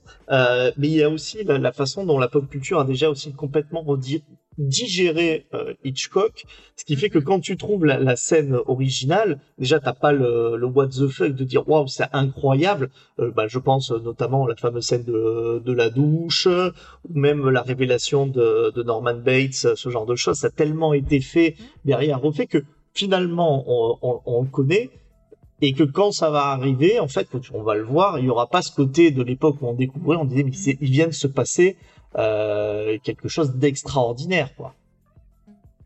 C'est comme quand tu regardes. euh, enfin, J'ai j'ai pas d'exemple, genre Die Hard. Tu vas regarder Die Hard et tu vas te dire ah, euh, enfin, si t'avais pas vu Die Hard à l'époque et que tu regardes, tu ah mais c'est comme euh, un, un, un, un film random euh, d'action. En fait, tu tu sais pas que c'est ce film-là qui a engendré tous les clichés qu'il y a derrière. Il y en a qui découvrent Die Hard grâce à Brooklyn Nine-Nine. Ah, J'ai vu sur des forums des gens qui disaient je connaissais pas. Comme ils arrêtaient pas d'en parler dans la série, je suis On a traité voir. dans un, tu un vois. comics qui avait le même délire où, enfin, où tu sentais que, bah, en fait, euh, c'est- c'est- c'était un truc précurseur, Mhm. mais qu'il y avait, il y a- enfin, c'est tellement des clichés qu'on a vu et revu et revu, revu, revu, que tu, tu te disais que, bah oui, mais de toute façon, je- cette histoire, je l'ai déjà lu 15 fois. Mais c'était cette, je sais plus si tu vois, Vincent. tu vois, James, c'est pour ça que je t'embête avec le contexte quand on analyse une œuvre ou qu'on parle d'un truc. pas, hein, le contexte est hyper important parce que ça va te permettre justement de comprendre, soit d'un point de vue historique, l'importance du titre, Halloween soit de euh, Carpenter, c'est plus marquant. contexte. Halloween contexte. Carpenter qui a, qui a inventé pratiquement, Ouais, euh, genre. avec, entre autres, Alors, euh, Il a pas inventé. entre autres, entre il a autres. pas inventé Mais le il slasher. y a plein de gimmicks. il a, il a modernisé, on va dire, le slasher, mais il s'est inspiré des Giallo, Oui, il s'est inspiré de Hitchcock On n'est aussi. pas en train de lancer un Non, truc non, mais précisons, parce qu'on mais- dit souvent que c'est lui qui a inventé le slasher. Non. euh, contexte. Mais en, tout cas, en revenant sur le comics, euh, j'ai une anthologie euh, que j'avais achetée chez Urban de, de Batman sur les différentes euh, époques, et c'était assez intéressant parce que bah, ils ont nommé euh, les époques en fonction de comment on nommait euh, Batman euh, à l'époque. Et ce qui est très rigolo, c'est de, voir que l'espèce de Batman moderne, euh, qui est une, euh, bah, en fait, qui a un petit peu digéré toutes ces influences là de, de l'époque, eh bien, c'est euh, c'est super intéressant parce qu'on est passé du dynamique duo, euh, après à l'époque euh, Caped Crusader, et quand on lit du Caped Crusader, euh, c'est vraiment euh, c'est l'époque avant le Grim and Gritty, donc mais c'est ça qui c'est ça qu'il a arrivé à l'amener. Et le Grim and Gritty, c'est ça aussi qui a amené à Batman une, une noirceur, une certaine violence, mais qui, à un moment donné, s'est complètement dépassé. Encore une fois, enfin, vous connaissez mon, mon grand amour pour Miller euh, et son et son Dark Knight et encore plus son son Year One hein, d'ailleurs. Mais euh, en fait, maintenant, quand on lit ça, c'est tellement trop que c'en est ridicule aussi. Par contre, ça n'empêche pas que pour des gens qui le redécouvrent, ils disent ah ok, je comprends ce qu'ils ont essayé de faire, euh, où est-ce qu'ils ont essayé de nous amener euh, un petit peu avec ça quoi. Et, euh, mais même ça, un truc, euh, un truc le Grim and Gritty, ça a extrêmement mal vieilli. C'est extrêmement mal vieilli. Et on pourrait faire pareil pour les séries images. Alors, euh, les séries images, c'est pareil, ça a apporté tellement aux comics. Mais C'est comme contre, quand on a relu Spawn. On a, re- il y a, il y a c'est plusieurs. ça. euh, On a relu ça, Spawn. Moi, ça apportait trop quoi. Spawn, ça m'était tombé des mains parce que j'ai trouvé ça. Mais, mais tu vois, ça apporte un débat intéressant parce que justement, euh, ça apporte le, dé- le débat de l'intemporalité d'une œuvre. Qu'est-ce qui fait que des choses vont euh, perdurer dans le temps et d'autres vont euh, extrêmement vrai, mal exactement, c'est fou. On pourrait comparer à parce que c'est- Spade et encore une fois, je reviens sur Spade et Grapigeon, mais qui qui comparait euh, Squadron Suprême ou les Squadrons Suprêmes à Watchmen en disant c'est le Watchmen de chez Marvel. Qu'est-ce que qu'est-ce qui fait que enfin, et moi je me posais la question, peut-être demander à Spike euh, son avis. Euh, euh, t'as lu Watchmen, t'as lu l'Escadron Suprême. Qu'est-ce qui fait que Watchmen, si tu peux le relire, euh, enfin, c'est intemporel. Il y a quand même ce, ce... Bon, après, peut-être la, la maestria de, de Alan Moore et de Dave Gibbons. Bah, c'est ça. euh, C'est- ça en fait. si J'en parlais justement avec Gré Pigeon cet après-midi et on comparait les deux et je trouve qu'en fait la façon d'écrire, je parle du style d'écriture, pas forcément le fait que ce soit aussi verbeux machin, mais mais le- la tournure des phrases, tout ça, je la trouve plus marquée dans Watchmen. Alors sûrement que Watchmen a hérité plein de choses de Squadron Suprême, mais je trouve qu'il y a une qualité d'écrivain entre guillemets, si je peux me permettre le mot, qui est plus prononcée dans Watchmen que dans Squadron Suprême où là, pour moi, j'ai vu des trucs plus euh, de l'ordre de la surexplication par moment, tu vois. Euh, je me rappelle de répliques cultes de Watchmen, je me rappelle pas de répliques cultes de Squadron Suprême. Meuf, Je vais sûrement profaner un peu pour les les gens euh, les gens qui sont très attachés au titre et j'ai beaucoup aimé le titre, hein, mais euh, je trouve pas qu'il soit. euh, le scénario est très élaboré, l'écriture en elle-même l'est peut-être pas autant que ce que j'aurais espéré. Paye, tu voulais réagir, je crois. Ouais, bah en fait, moi je trouve que, tu vois, autant euh, Squadron là, Suprême. Suprême, je te dis, je l'ai- je l'ai comparé à du roman en photo ou, tu vois, même les, les, les feuilletons radiophoniques. Ouais. Et Watchmen, tu vois, je le comparais à du polar ou du roman noir dans la construction du récit Mm. et la façon dont c'est écrit. Et c'est peut-être, tu vois, un style qui va être plus accessible. C'est une autre vision de, de ces romans un peu que tu pouvais acheter pas cher, tu vois. Et, et peut-être que c'est pour ça aussi que ça a plus parlé aux gens. Et euh, le, le design des persos, enfin, il y a, il y a vraiment un côté, les, les, les persos féminins font plus femme fatale, je trouve. Euh, Il y a euh, les couleurs, les Pourtant, il y en choses a comme que ça. deux hein, dans Watchmen. hein, Ouais, non, mais je veux On dire. aussi. Non, mais quand tu vois sa mère, enfin. La, la Oui, mère, bah oui. euh, Bah, sa mère et. Six Peter et sa oui, mère. oui, oui, voilà. Non, mais quand tu vois la façon dont elles sont dessinées, euh, les couleurs utilisées et tout, moi, ça me fait vraiment penser, tu vois, à un vieux film de détective Mm, euh, mm, mm. que je pourrais voir, je sais pas, avec du Bogart, par exemple. Alors que là, le titre qu'on a fait là, c'est vraiment quelque chose qui serait antérieur pour moi, qui serait dans les premiers récits, les premiers trucs que, que, que t'écoutais. Vincent, est-ce que tu veux réagir Va- Vas-y Spike, je t'en prie. Non, j'allais reprendre ce que ce que James disait euh, plus tôt. C'est vraiment euh, le- l'expression essuyer les plâtres, quoi. C'est euh, Squadron Suprême, il fait pas tout parfaitement. Il se plante par moment Et euh, il y, a, y, a, des axes qui peuvent être euh, plus problématiques que d'autres, mais euh, on sent, c'est ce que tu disais, il fait des petites tentatives. Moi, j'ai, j'ai par, par exemple été assez marqué. Euh, Faye, tu parlais du statut de la femme quand tu, tu faisais ta, ta petite review, et euh, je trouve que ouais, effectivement, il y a des choses sur le consentement. Il y a des choses, euh, je vais rien dévoiler de l'intrigue, mais il y a un personnage qui cache son état à un moment.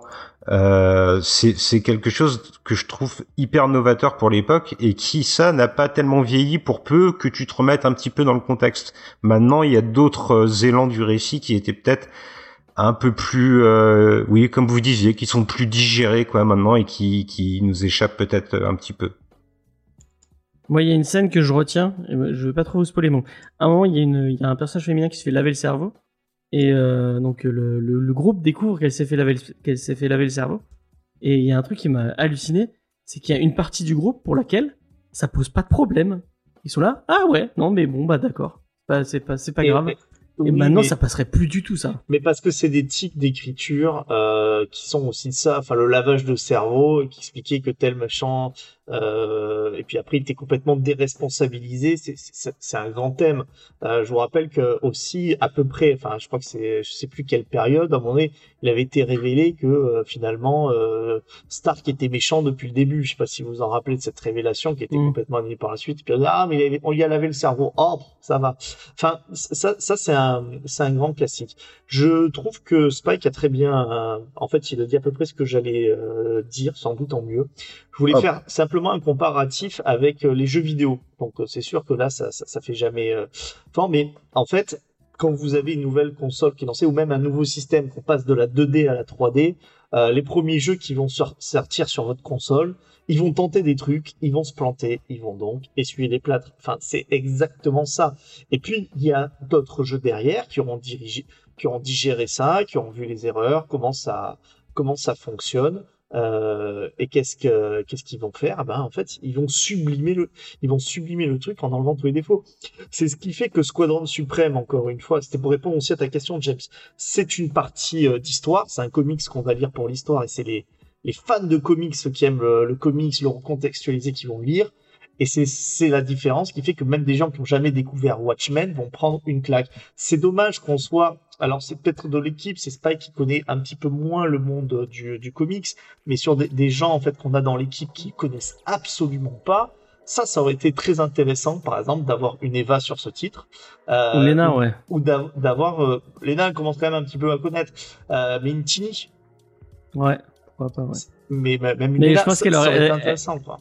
Eva ou Tini, elle serait pas allée bien loin, je pense. On ne parle pas pour les personnes. Ouais, on ne parle pas pour les gens. On peut pas. On leur demandera. On, peut pas le savoir, mais en tout cas, d'instinct, c'est ce que je me dis. C'est que euh, bah, c'est pas fait pour eux, alors que tu leur mets ça et tu leur mets. Alors, je vais pas aller jusqu'à Watchmen parce que Watchmen, c'est c'est vraiment tellement euh, la un chef-d'œuvre, même si c'est galvaudé de dire ça de Watchmen. Mais par exemple, Authority, parce que vraiment, euh, si vous relisez le, l'auto, The Authority, je crois que c'est vraiment le, début du run. C'est même plus Ellis, c'est le début du run de Minard. C'est la même histoire. C'est vraiment la, même histoire la, même histoire de, de prise de pouvoir. Vous mettez les deux, euh, et je serais super curieux de voir ce que des vrais néophytes de, du, du, comics, qui n'ont pas tellement l'habitude, euh, qu'est-ce, qu'est-ce qu'elles vont préférer. Ok. Euh, bah, c'était très bien. Merci, merci à tous pour cette petite review.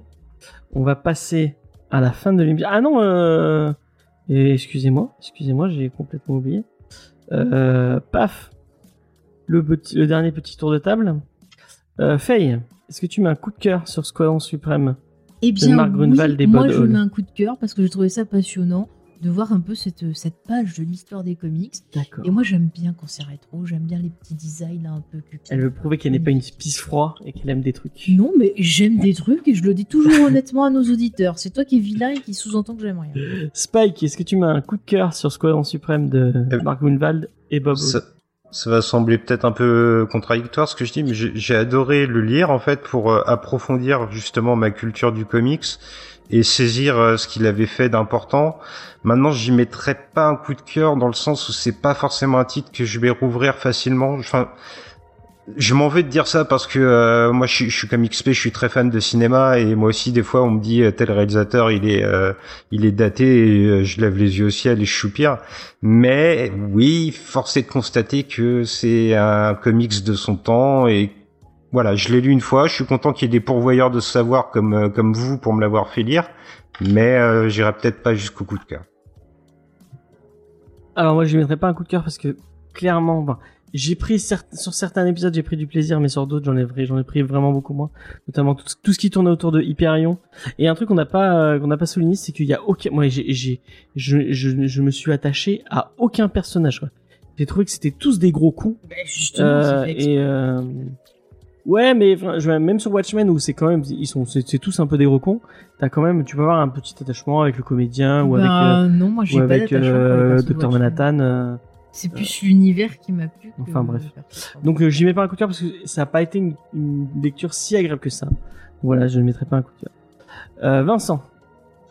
Même raison que, que vous, très important dans le monde du comics, euh, content de, de l'avoir lu pour comprendre, euh, mais je lui mets pas, je lui mets pas un coup de cœur.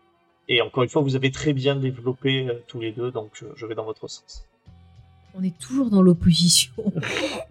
Jamais Oui. on sera tous d'accord. Euh, Mais c'est ça qui est assez bien. rare C'est ça hein, euh, qu'on qu'on soit tous tous d'accord sur un titre. Hein, T'as raison. hein. Ouais, même monstre, il a fallu que tu négocies pour. euh, Ah, j'ai négocié avec. Euh, paf. On va passer à la fin de l'émission. Euh, Qu'est-ce qu'on a annoncé euh, à nos auditeurs par rapport à la, Euh, Il y a un si, podcast, y a un podcast des réfracteurs sur zombies dans Ah oui. lequel euh, Ah oui. Spike et moi on parle de zombies de Georges Romero. Allez écouter les réfractaires, hein, c'est vrai. Et les réfracteurs aussi. Il y a un, il y a un superbe euh, article euh, de, de notre ami Spike sur Mister Miracle. Est-ce que Vincent, tu es allé lire son sur article notre site euh, euh, sur, internet. sur jamesfay.fr Non, et je l'ai dit, euh, je crois que je l'ai dit à, à Spike. En fait, c'est tel- apparemment c'est tellement bien que je veux lire Mister Miracle et lire son article derrière. Eh ben Et ouais, bah, tu as bien raison ça. parce que Mister Miracle est super Et bas. T'as lu mes titre. articles à moi? Même pas. Euh, Non, contre non. Voilà, voilà, personne même dans cette équipe. Et bah tu iras, tu es puni, tu iras lire le titre sur euh, l'article sur Goldorak. C'est pas c'est pas parce qu'on aime quelqu'un qu'on lit ses articles, et c'est pas parce qu'on n'aime pas quelqu'un qu'on lit pas ses articles. Je tiens à te le dire. Euh, elle est, elle est, elle est pas, elle est jamais contente parce que les gens de petit, euh, petit trivia euh, de l'é- de l'équipe, il y a personne qui écoute Geek en série dans. Il y a Lena Il qui y a Lena. écoute et il y a Spike. Les J'écoute, Nice Spike, voilà. Mais les autres n'écoutent pas Geek en série. Si, t'as dit que t'écoutais des fois. Ah bah je te mets Bah- sur ma liste, fais gaffe. Ah, tu es sur la liste. Ah, Spike est sur la liste, euh, la liste des mauvais élèves. Alors j'écoute pas Geek en série, mais par contre, j'écoute encore moins Manga Discovery, mon ennemi juré.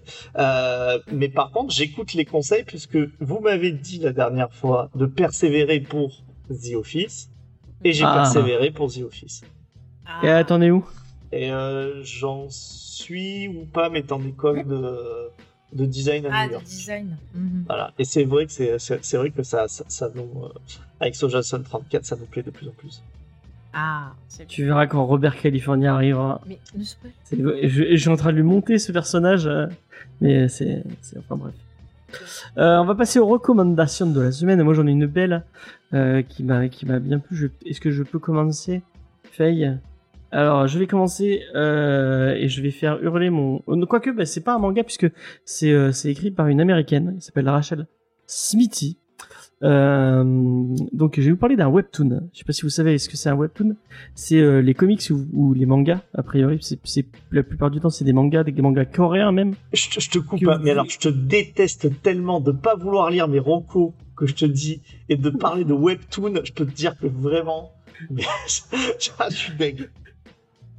Euh, donc, euh, j'aime bien des fois euh, quand, quand je fais caca par exemple, je lis un webtoon. Voilà, Mais ça pas- va pas, non? Mais ça va pas dire des choses comme ça. Il y a des enfants qui des gens qui Bon bah aux toilettes c'est très bien pour lire que sur le sur le tu, tu scrolles sur le téléphone c'est très très bien. Non, mais lui, il Tu fais ce que tu veux aux toilettes, t'as le droit sa vie de- intime ce soir. hein, si t'as envie de t'asseoir un peu. Mais je raconte Voilà. pas ce que je fais dans les toilettes. euh, pas Enfin, bref. Euh, et donc euh, cette semaine euh, vers je me suis levé un, je me suis levé un peu plus tôt que d'habitude vers vers 7h et des poussières et je me suis dit tiens je vais lire un webtoon et je me suis lancé dans Lord Olympus, qui m'avait été reco- reco- recommandé, je sais plus par qui, m'avait recommandé Lord Olympus. Euh, mais en tout cas, j'en avais entendu parler et en disant que c'était très bien.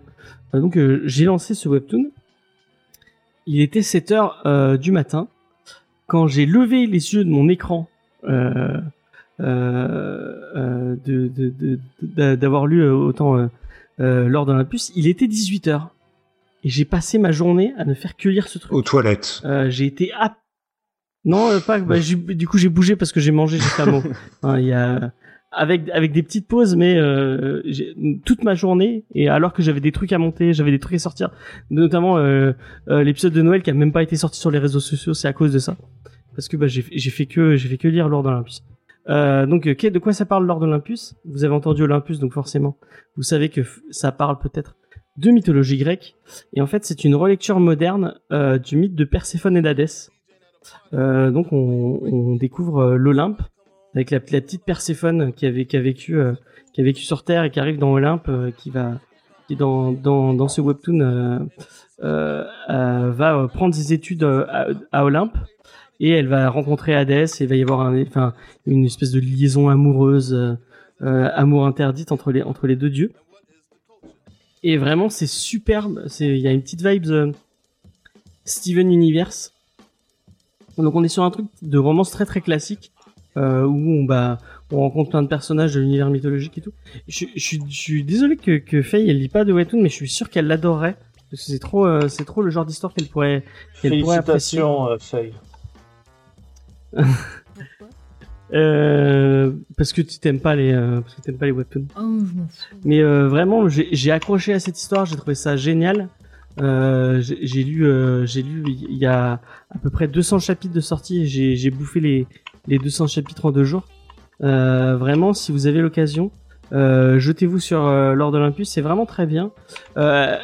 Avec une histoire un peu qui pourrait paraître un peu cucu, elle arrive à parler de thématiques euh, vachement euh, vachement profondes euh, sur le viol, le consentement, le traumatisme et tout tout ça à chaque fois elle arrive à caler des trucs de mythologie grecque.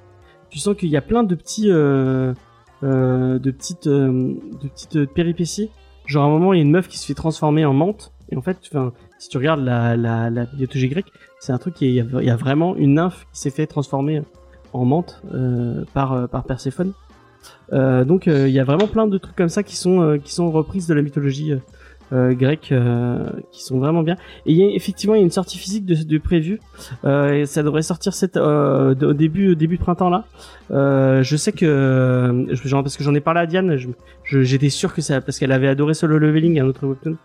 Je m'étais dit mais ça va trop lui plaire parce qu'elle kiffe le, elle kiffe la mythologie, elle kiffe les histoires un peu comme ça, donc vraiment faut qu'elle le lise. Et ça, est- ça est commandé chez Easter Egg, ils l'ont euh, parce qu'ils ont enten- en- entendu en parler en bien, ils l'ont commandé et, ils l'auront chez Easter. Donc vous pourrez aller Easter Egg en rue des Sœurs Noires pour acheter euh, Tradition d'Olympe, parce que euh, Lord d'Olympus c'est le, titre euh, américain. Euh, donc lisez, lisez ça, c'est vraiment très très cool. Si vous avez l'occasion, moi j'ai vraiment, c'était ma petite clacasse de la de la semaine. Et effectivement, je n'ai pas lu l'autre l'autre terre de, de que Vincent avait recommandé, mais euh, voilà. Je lirai ça plus tard. Bah euh, ouais. Attendez, excusez-moi. Il y a pas de problème. Super papa. Excusez-moi. Je me lève. Comment tu les fais obéir comme ça là? Euh, bah écoute, euh, là c'est assez exceptionnel, hein, j'ai eu de la chance. Ok. Euh, Spike, est-ce que tu as une recommandation à nous faire? Euh, Bah du coup je vous parle de Card Counter si vous voulez. Ah bah oui, vas-y, vas-y, vas-y. Et ben donc voilà, Card Counter, c'est le dernier film en date de Paul Schrader qui est sorti cette année. Euh, donc dedans, on retrouve Oscar Isaac qui joue. En fait, c'est un ancien militaire américain qui a été dans euh, les prisons, euh, les camps de torture de la CIA, donc euh, Abu Ghraib, tous ces endroits-là. Et en fait, c'est sur lui que va tomber euh, le, le blâme. Et il va faire une peine de prison. Et à la sortie de sa peine de prison, c'est là que commence le film. en fait, il va pas se réinsérer dans la société. Il va passer passé sa vie en fait de casino en casino parce que euh, en prison il a appris à, à compter les cartes et à, et à maîtriser le poker euh, comme personne. Et euh, donc euh, il vit une espèce d'existence parallèle comme ça de marginal. Euh, c'est un film qui est particulièrement réussi parce qu'il a une, une, mise en scène qui est vraiment euh, tout en subtilité. Euh, c'est pas un film à explosion, c'est pas un film où, où il va y avoir des, des rebonds dramatiques toutes les dix minutes. C'est plus un film qui s'étale sur la longueur. Paul Schrader, c'est quelqu'un qui aimait beaucoup Robert Bresson, le, le réalisateur français des années 50, qui avait un peu la, la, la même la même approche du cinéma. Donc vous voyez, passe euh, d'une ancienne œuvre, on en transforme dans une chose nouvelle. Ça rejoue aussi notre débat. Et puis, eh ben, je vous le conseille parce que euh, déjà Oscar Isaac, euh, comme toujours, est démentiel dans le rôle. Il est, il est magnétique et c'est assez dingue de, de voir tout ce qu'il arrive à donner alors que le film, pour le, à cause du Covid, ils avaient des, des nombres de prises très très restreints il pouvait faire que deux ou trois prises par scène et pourtant il arrive à tout donner et le film pue la sincérité et euh, dans le même temps c'est le cast a l'air euh, génial hein. enfin pour avoir vu juste la ouais. Juste le la annonce tout le cast a l'air ouf quoi. tout le cast est fou ouais. Il y a il y a Willem Dafoe aussi dedans euh, qui est un grand ami de, de Paul Schrader. Et euh, enfin voilà c'est c'est pas qu'un film sur les casinos, c'est pas un film sur le jeu de cartes, c'est pas du tout ça. C'est un film sur euh, l'état de l'Amérique et euh, ces gens qui prennent le blâme euh, alors que d'autres s'en sortent impunément et comment euh, comment ils vivent leur existence euh, au parallèle. Et donc voilà, du coup j'ai fait un petit un petit lien avec Bresson pour apporter aussi l'inspiration de Paul Schrader. Et pour les gens qui sauraient pas Paul Schrader, hein, si tu peux, si t'as deux trois films à citer qui seraient un peu plus ah bah vous le connaissez peut-être pas son nom, mais vous connaissez sans doute le nom de ses travaux. C'est notamment lui. Euh, il a fait plusieurs scénarios pour euh, Martin Scorsese. Il a fait euh, Taxi Driver, il a fait Raging Bull. Et pour ce qui est de ses films les plus connus, il y a Blue Collar ou alors peut-être son film qui venait juste avant Card Counter, sur le chemin de la rédemption avec Ethan Hawke où là il arrivait déjà à tirer une meilleure partie de son, son acteur principal et, il réitère la performance dans, dans Card Counter. Et puis bah bon, je le fais pas d'habitude, mais euh, c'est vrai qu'on lui a consacré un mois spécial sur le sur les réfracteurs. Donc euh, si vous voulez en Non, savoir tu plus, Putain, mais fais-toi plaisir hein. Vraiment, Ah bah. fais à fond ta pub, hein. y a pas de problème. hein. mais bah du coup si vous voulez en savoir plus, on a euh, toute une série d'articles et de podcasts qui lui ont été consacrés. Et puis bah venez quand vous voulez sur le site. Du coup, euh, ça nous fait toujours très plaisir euh, et vous êtes bienvenus. On essaie de transmettre le savoir, voilà. Et X fait qui dit, et c'est le méchant des Tortues Ninja, Shredder. Aussi, voilà. aussi. Ah, bravo. Mais tu sais que j'ai fait une magnifique, euh, un magnifique Photoshop pour euh, pour Grey Pigeon qui m'avait accompagné euh, pendant le mois Shredder où il y avait Shredder des Tortues Ninja devant une boulangerie Paul. Et voilà, c'était mon, mon petit euh, Wow, mon petit lol. Vincent, est-ce que t'as une recommandation euh, culturelle à nous offrir? Oui. Et si tu n'en as pas, euh, tu peux parler de New Frontier parce que t'en avais pas parlé la dernière fois. Non, non, bah, j'ai... Nous, nous, Frontières, euh, ça serait pas inintéressant d'en parler euh, parce que, bon, en fait, on est sur des thèmes euh, qui sont intéressants. Euh, non, j'ai une autre, un autre très très gros coup de cœur dont j'aimerais vous parler et que j'aimerais que James lise. En fait, j'aimerais que James lise au moins un, une de mes deux recommandations et s'il aime pas une des deux que je lui donne, euh, ben, qu'il ne les suive pas. Mais c'est vrai que depuis tout à l'heure, alors XP, le point Hitchcock, ça a été son point de bouleversement aujourd'hui. Moi, c'est d'entendre que ça fait euh, à peu près trois semaines que je lui dis d'essayer de lire un truc qui va trop lui plaire et qu'il nous dit qu'il a perdu toute sa, sa journée à lire euh, un. Attends, mais tu, un tu veux rire? sur ça, ça fait, ça fait bientôt 14 ans que je vis avec ce- cet homme. Et il a enfin vu Volte-Face le 31 Ah décembre. alors. C'était mon film du 31 décembre, c'était le- la meilleure ça fait chose. que 14 j'ai- ans que je veux lui montrer. hein. Et tu t'es régalé Ah, c'était trop bien. C'était, Eh ben, c'était, génial. Il faut que tu écoutes. Alors là, moi, je vais conseiller et pas que euh, et pas que euh, à James, à tout le monde. Je pense que ça peut faire plaire Ta reco, elle soit aussi bien que Volte-Face, hein. Attention. Ah, elle, elle, euh, pour moi, c'est pour moi même c'est mieux. En fait, c'est une bande dessinée qui s'appelle Le singe d'Artepool. Ah, c'est ton truc. Et euh, oui, ben, j'essaye de vous en parler, effectivement. Euh, en fait, c'est l'histoire de quoi? On va voir si j'arrive à vous donner envie dans le synopsis. C'est pendant les guerres napoléoniennes, il y a un vaisseau euh, français qui, euh, qui a une mascotte. Et euh, cette mascotte, c'est un singe qui les habille, euh, qui les habille et qui sait faire quelques tours. Il les habille comme un soldat, euh, comme un soldat français. Et le et en fait le bateau va le bateau va s'échouer et euh, bah, tous les marins français vont, vont mourir et en fait il ne restera plus que le petit singe. Sauf qu'au lieu de s'échouer bah, sur les côtes françaises, il s'échoue sur les côtes euh, britanniques. Et donc les Anglais qui vont euh, trouver le qui vont trouver le singe vont penser, puisque bon c'est des marins, des paysans, etc. Ils vont penser que c'est à ça que ressemblent les Français. Et c'est euh, et c'est une bande dessinée qui est fantastique parce que vous le croirez ou non, cette histoire est une histoire vraie, une histoire vraie où euh, où en fait on, on la connaît parce que ça a été dans des chroniques judiciaires, donc j'essaie de pas trop vous en dire, euh, mais où en fait des, des marais anglais ont trouvé bah, une mascotte euh, de singe déguisé en français et ont pensé que c'était un français et donc bon bah, vous doutez qu'il y a eu un procès etc pour savoir qu'est-ce qu'ils allaient faire de ce de ce français. Euh, donc en fait ça s'appelle le The Hartlepool Monkey, ça peut s'appeler The, the, the French. Euh, les dessins sont magnifiques, c'est vraiment de, de toute beauté et c'est incroyable de c'est incroyable d'intelligence alors qu'en fait c'est sur la bêtise humaine. C'est un énorme coup de cœur. Est-ce qu'on peut faire un échange équivalent, mon cher ami, euh, mon cher ami Vincent? Ouais, oui, si tu veux. Je lis cette semaine euh, euh, The euh, Monkey, ou enfin le singe Hartlepool. Ok. Mais toi, tu prends, euh, euh, tu regardes le sommet des dieux. Ah oui, avec plaisir. Ben voilà, Avec d'accord. Avec plaisir. Je, me- je me le trouverai quelque part. Ah, je saurai où tu pourras te le trouver. Je te l'envoie en, en, en Voilà, DVD. euh. Envole- Envole-moi. Et euh, merci XP du coup d'avoir partagé, euh, d'avoir partagé un petit peu où est-ce qu'on peut trouver ça. C'est chez Delcourt. Fallait-il s'en étonner? C'est les meilleurs Delcourt. Gros Ouais. bisous à Delcourt. Franchement, euh, faites, du, faites vraiment du bon taf. euh. Et euh, il y a Faye qui voulait nous parler de karaté. Non, pas du tout, j'ai changé. Ah, t'as changé de. D'accord. Oui, parce que c'est- j'ai pas encore fini la saison. donc On quand j'aurai fini. Non, je vais parler parce que grâce à James, j'ai bien fini l'année.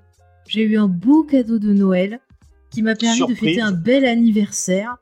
Euh, Puisqu'il m'a offert euh, la nouvelle édition de la trilogie du Seigneur des Anneaux, donc version remasterisée d'après euh, les versions 4K qui sont sorties. Et ah, mais quel plaisir de fêter les 20 ans de, de, ouais, de cette adaptation par Peter Jackson. Vraiment, il y a un superbe travail sur les couleurs. On se rapproche un peu des premières versions qui sont sorties en DVD, qui étaient assez proches des versions ciné.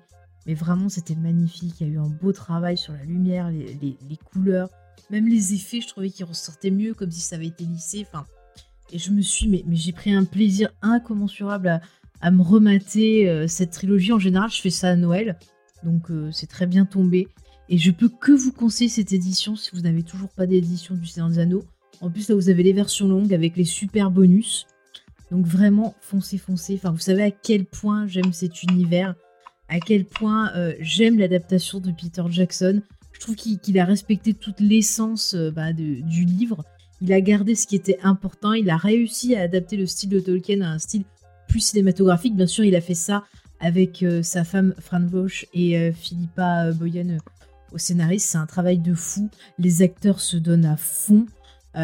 Je, je- je ne m'en lasse pas, ça ne vieillit pas, c'est magnifique. Donc vraiment, foncez, j'aime d'amour. Là, en plus, à Noël, j'ai eu la, la nouvelle tra- euh, traduction du Silmarion, donc je suis en train de relire le Silmarion. Et après, je vais relire Bilbo, et après, je vais relire le Seigneur des parce que je me fais ça tous les ans, vous le savez. Mais c'est tellement un plaisir, je m'en lasse pas. Surtout dans ces temps un peu compliqués, bah, n'oubliez pas que même la plus petite personne peut changer le, le cours de l'avenir. De se rappeler que voilà, il y a toujours du bon dans ce monde qui mérite qu'on se batte pour lui, comme le dit euh, très bien euh, Sam. Enfin, voilà, c'est magnifique, c'est plein de poésie. Et puis putain, les, ah, je, je mets un putain, mais le gouffre Oh. d'Elm et, et- et la ba- bataille du champ de, de Pélanor, mais merde, excusez-moi, mais euh, ça a 20 ans de plus que votre caca boudin de Endgame. Et qu'est-ce que je frémis, je pleure devant tellement c'est bon. Euh, excusez-moi, ça ne vieillit pas, c'est magnifique avec des effets pratiques et des maxi maquettes. Voilà, c'est que de l'amour. Peter Jackson, je t'aime de folie. Voilà. Excusez-moi. Tu verras les, les grimaces que fait Vincent dans le. Je. Ouais. sais, non, mais en fait, Je j'étais m'en en train de fous. demander, j'étais pas sûr si t'aimais bien ou pas, en fait. J'ai pas bien compris. Ah, mais j'en suis amoureuse, voilà. Tu peux demander à James. hein. Moi, j'ai une question pour toi, Faye. Si on compte les Blu-ray et les DVD, à combien d'éditions tu en es? Que du Seigneur des Anneaux ou du Hobbit? Que du Seigneur des Anneaux Bah, j'ai les premières éditions DVD version courte. J'ai euh, les éditions DVD version longue. J'ai l'édition DVD avec les deux versions plus les nouveaux bonus. Après, j'ai euh, l'édition- une édition Blu-ray plus euh, l'autre édition Blu-ray que, que tu m'as offert à Noël, donc j'en suis à 5. Et j'aimerais savoir ce qu'en pense Vincent.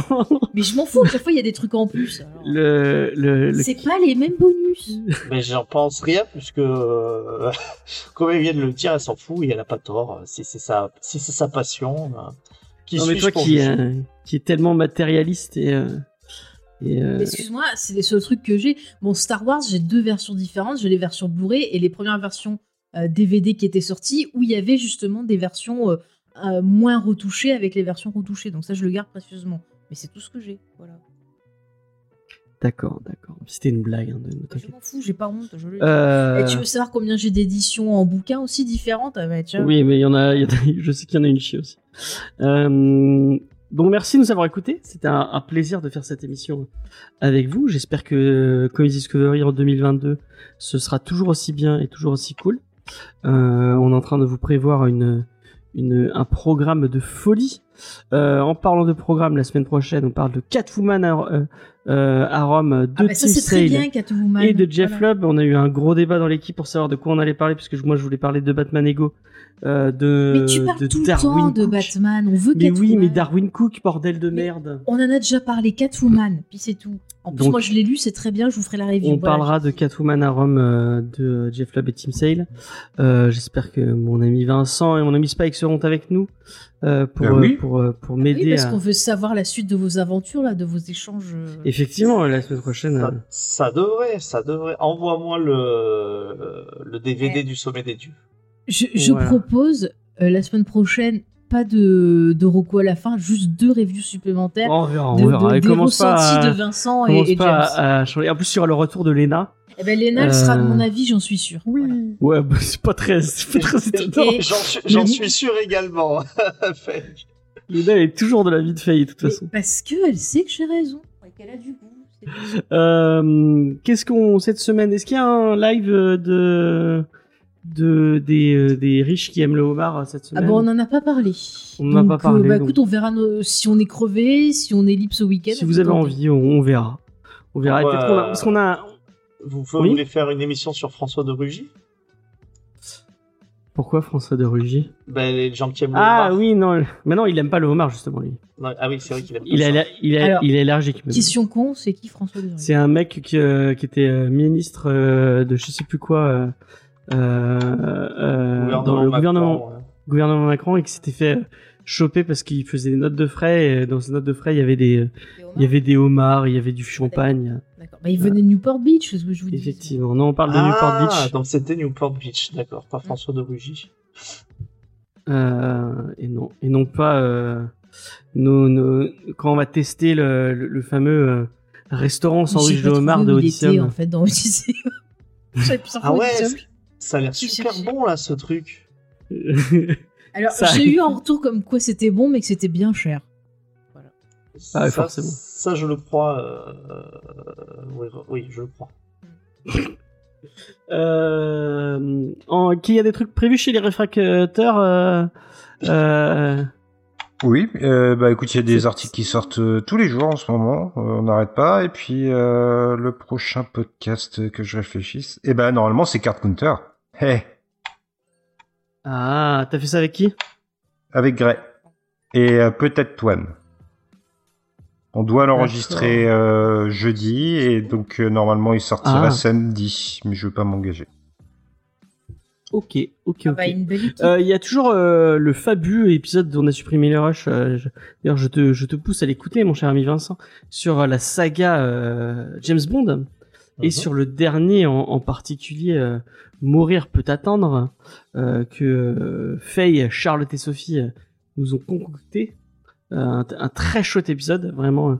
je ne peux que vous plus soyez d'aller écouter ça, c'était vraiment très très bien. Euh, Il y a toujours Manga Discovery.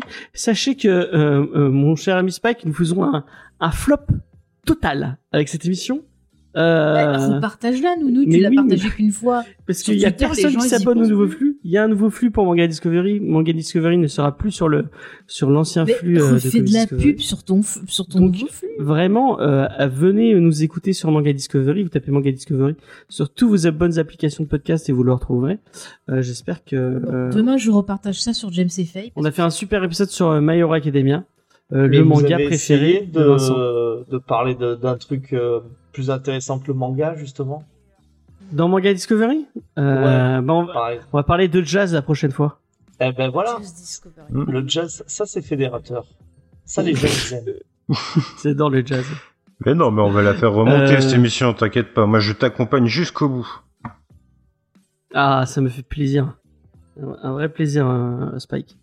Euh, donc, on vous donne rendez-vous la semaine prochaine pour parler de Catwoman, Catwoman, moi je la, suis ch- la femme chat, et on parlera pas de Pitoff, euh, puisque ce film est n'existe pas. rigolo, ce film. Moi, il me fait Avec Lambert Wilson. Mais il y a Sharon Stone, il y a, comment ça s'appelle, euh, Ali Berry. Voilà, Et il faut peut-être qu'on on organise ce fameux podcast sur euh, sur Spider-Man No Way Home, puisque j'ai forcé Spike à aller le voir. Faudrait quand même qu'on en, qu'on en parle un de ces quatre. Ça, Moi, j'aurais ça serait la moindre des choses, euh, James. Et, euh, et d'ailleurs, euh, avec Lena, on va aller voir Kingsman, euh, première mission avec Vincent, mais il- pour l'instant, il nous ghost. J'ai vu de- le résumé du film, je verrai pas le voir, c'est aussi vulgaire que les autres. Tini, Tini a dit que c'était bien. Ouais, mais j'ai pas les mêmes avis cinéma que. Tini, donc. Voilà. Et euh, il me continue à gosser parce qu'il m'a pas du tout répondu à ma question. Je, je fais comme toi euh, quand tu m'ignores dans les messages quand je veux venir sur- dans Manga Discovery. Je tourne la tête et je regarde ailleurs. D'accord. Mais moi, je suis à côté de lui. Et Mais t'avais me dit que tu viendrais pas. la semaine dernière. J'ai dit ça, moi? Trouvez, Oui, trouvez- oui, tu l'as. Trouvez-moi les l'as bandes. T'avais dit qu'on mangerait des Euh, knackis. Et- oh, ça me rappelle cette paix de pub. Non, mais par contre, euh, Morbus, euh, oui. Morbus, oui. Ah. Oui, mais Ouais, Morbus, c'est dans, c'est dans, c'est dans c'est plusieurs en mois. avril, c'est en avril. Peut-être que j'aurai mon on, on aura vu, euh, on aura vu Batman quand même. On, on va aller voir Batman ensemble quand même. pas. Ah, Batman, il y a Andy Serkis, moi je viens. Franchement, je... putain, c'est fou ça. J'ai, j'ai, euh, en fait, j'ai envie de vous voir. C'est pour ça que euh, quand les trucs sont proposés. euh, content. Batman Mais Batman, je sais pas, je, je connais pas très bien ce, ce héros là de Marvel. C'est le, On n'en le parle monsieur- jamais, il faut dire. c'est le On en monsieur qui s'habille en chauve-souris, non? C'est pas ça? Ouais, Ouais, c'est ça, Faucon ouais. de nuit. Eh ben, moi, c'est la première fois que je trouve Alfred bien charmant, hein, franchement. Bon allez, c'est, je pense que c'est le moment où on se quitte. Merci, euh, merci aux gens qui nous ont écoutés sur le Twitch. N'hésitez pas à venir nous rejoindre. En plus, vous pouvez voir nos bouilles maintenant euh, en direct sur Twitch. Euh, on vous fait des bisous euh, tous les mardis à 20h. Allez, on vous fait des bisous. On vous dit à, à la prochaine fois. Et peut-être qu'on fait un petit raid. Qui c'est qui stream là? Parce que Planet Wargame il stream. Attends, je vais te dire. Ce qui stream, c'est Ringardos. Euh, alors, non, je pense pas qu'il stream. Je vois qu'il y a El Marina Clash Royale qui stream en espagnol. Allez, Bon, on va laisser tomber. Non. Ça Torneo va aller. des les gusta los des- chorizos. Ah, Euh, je vois que tu as pris LV2 espagnol, Spike. Donde está la bibliothèque Je vous envoie euh, chez les super geekettes qui jouent à, qui jouent à Raft. Euh, euh, allez, soyez gentils avec elles.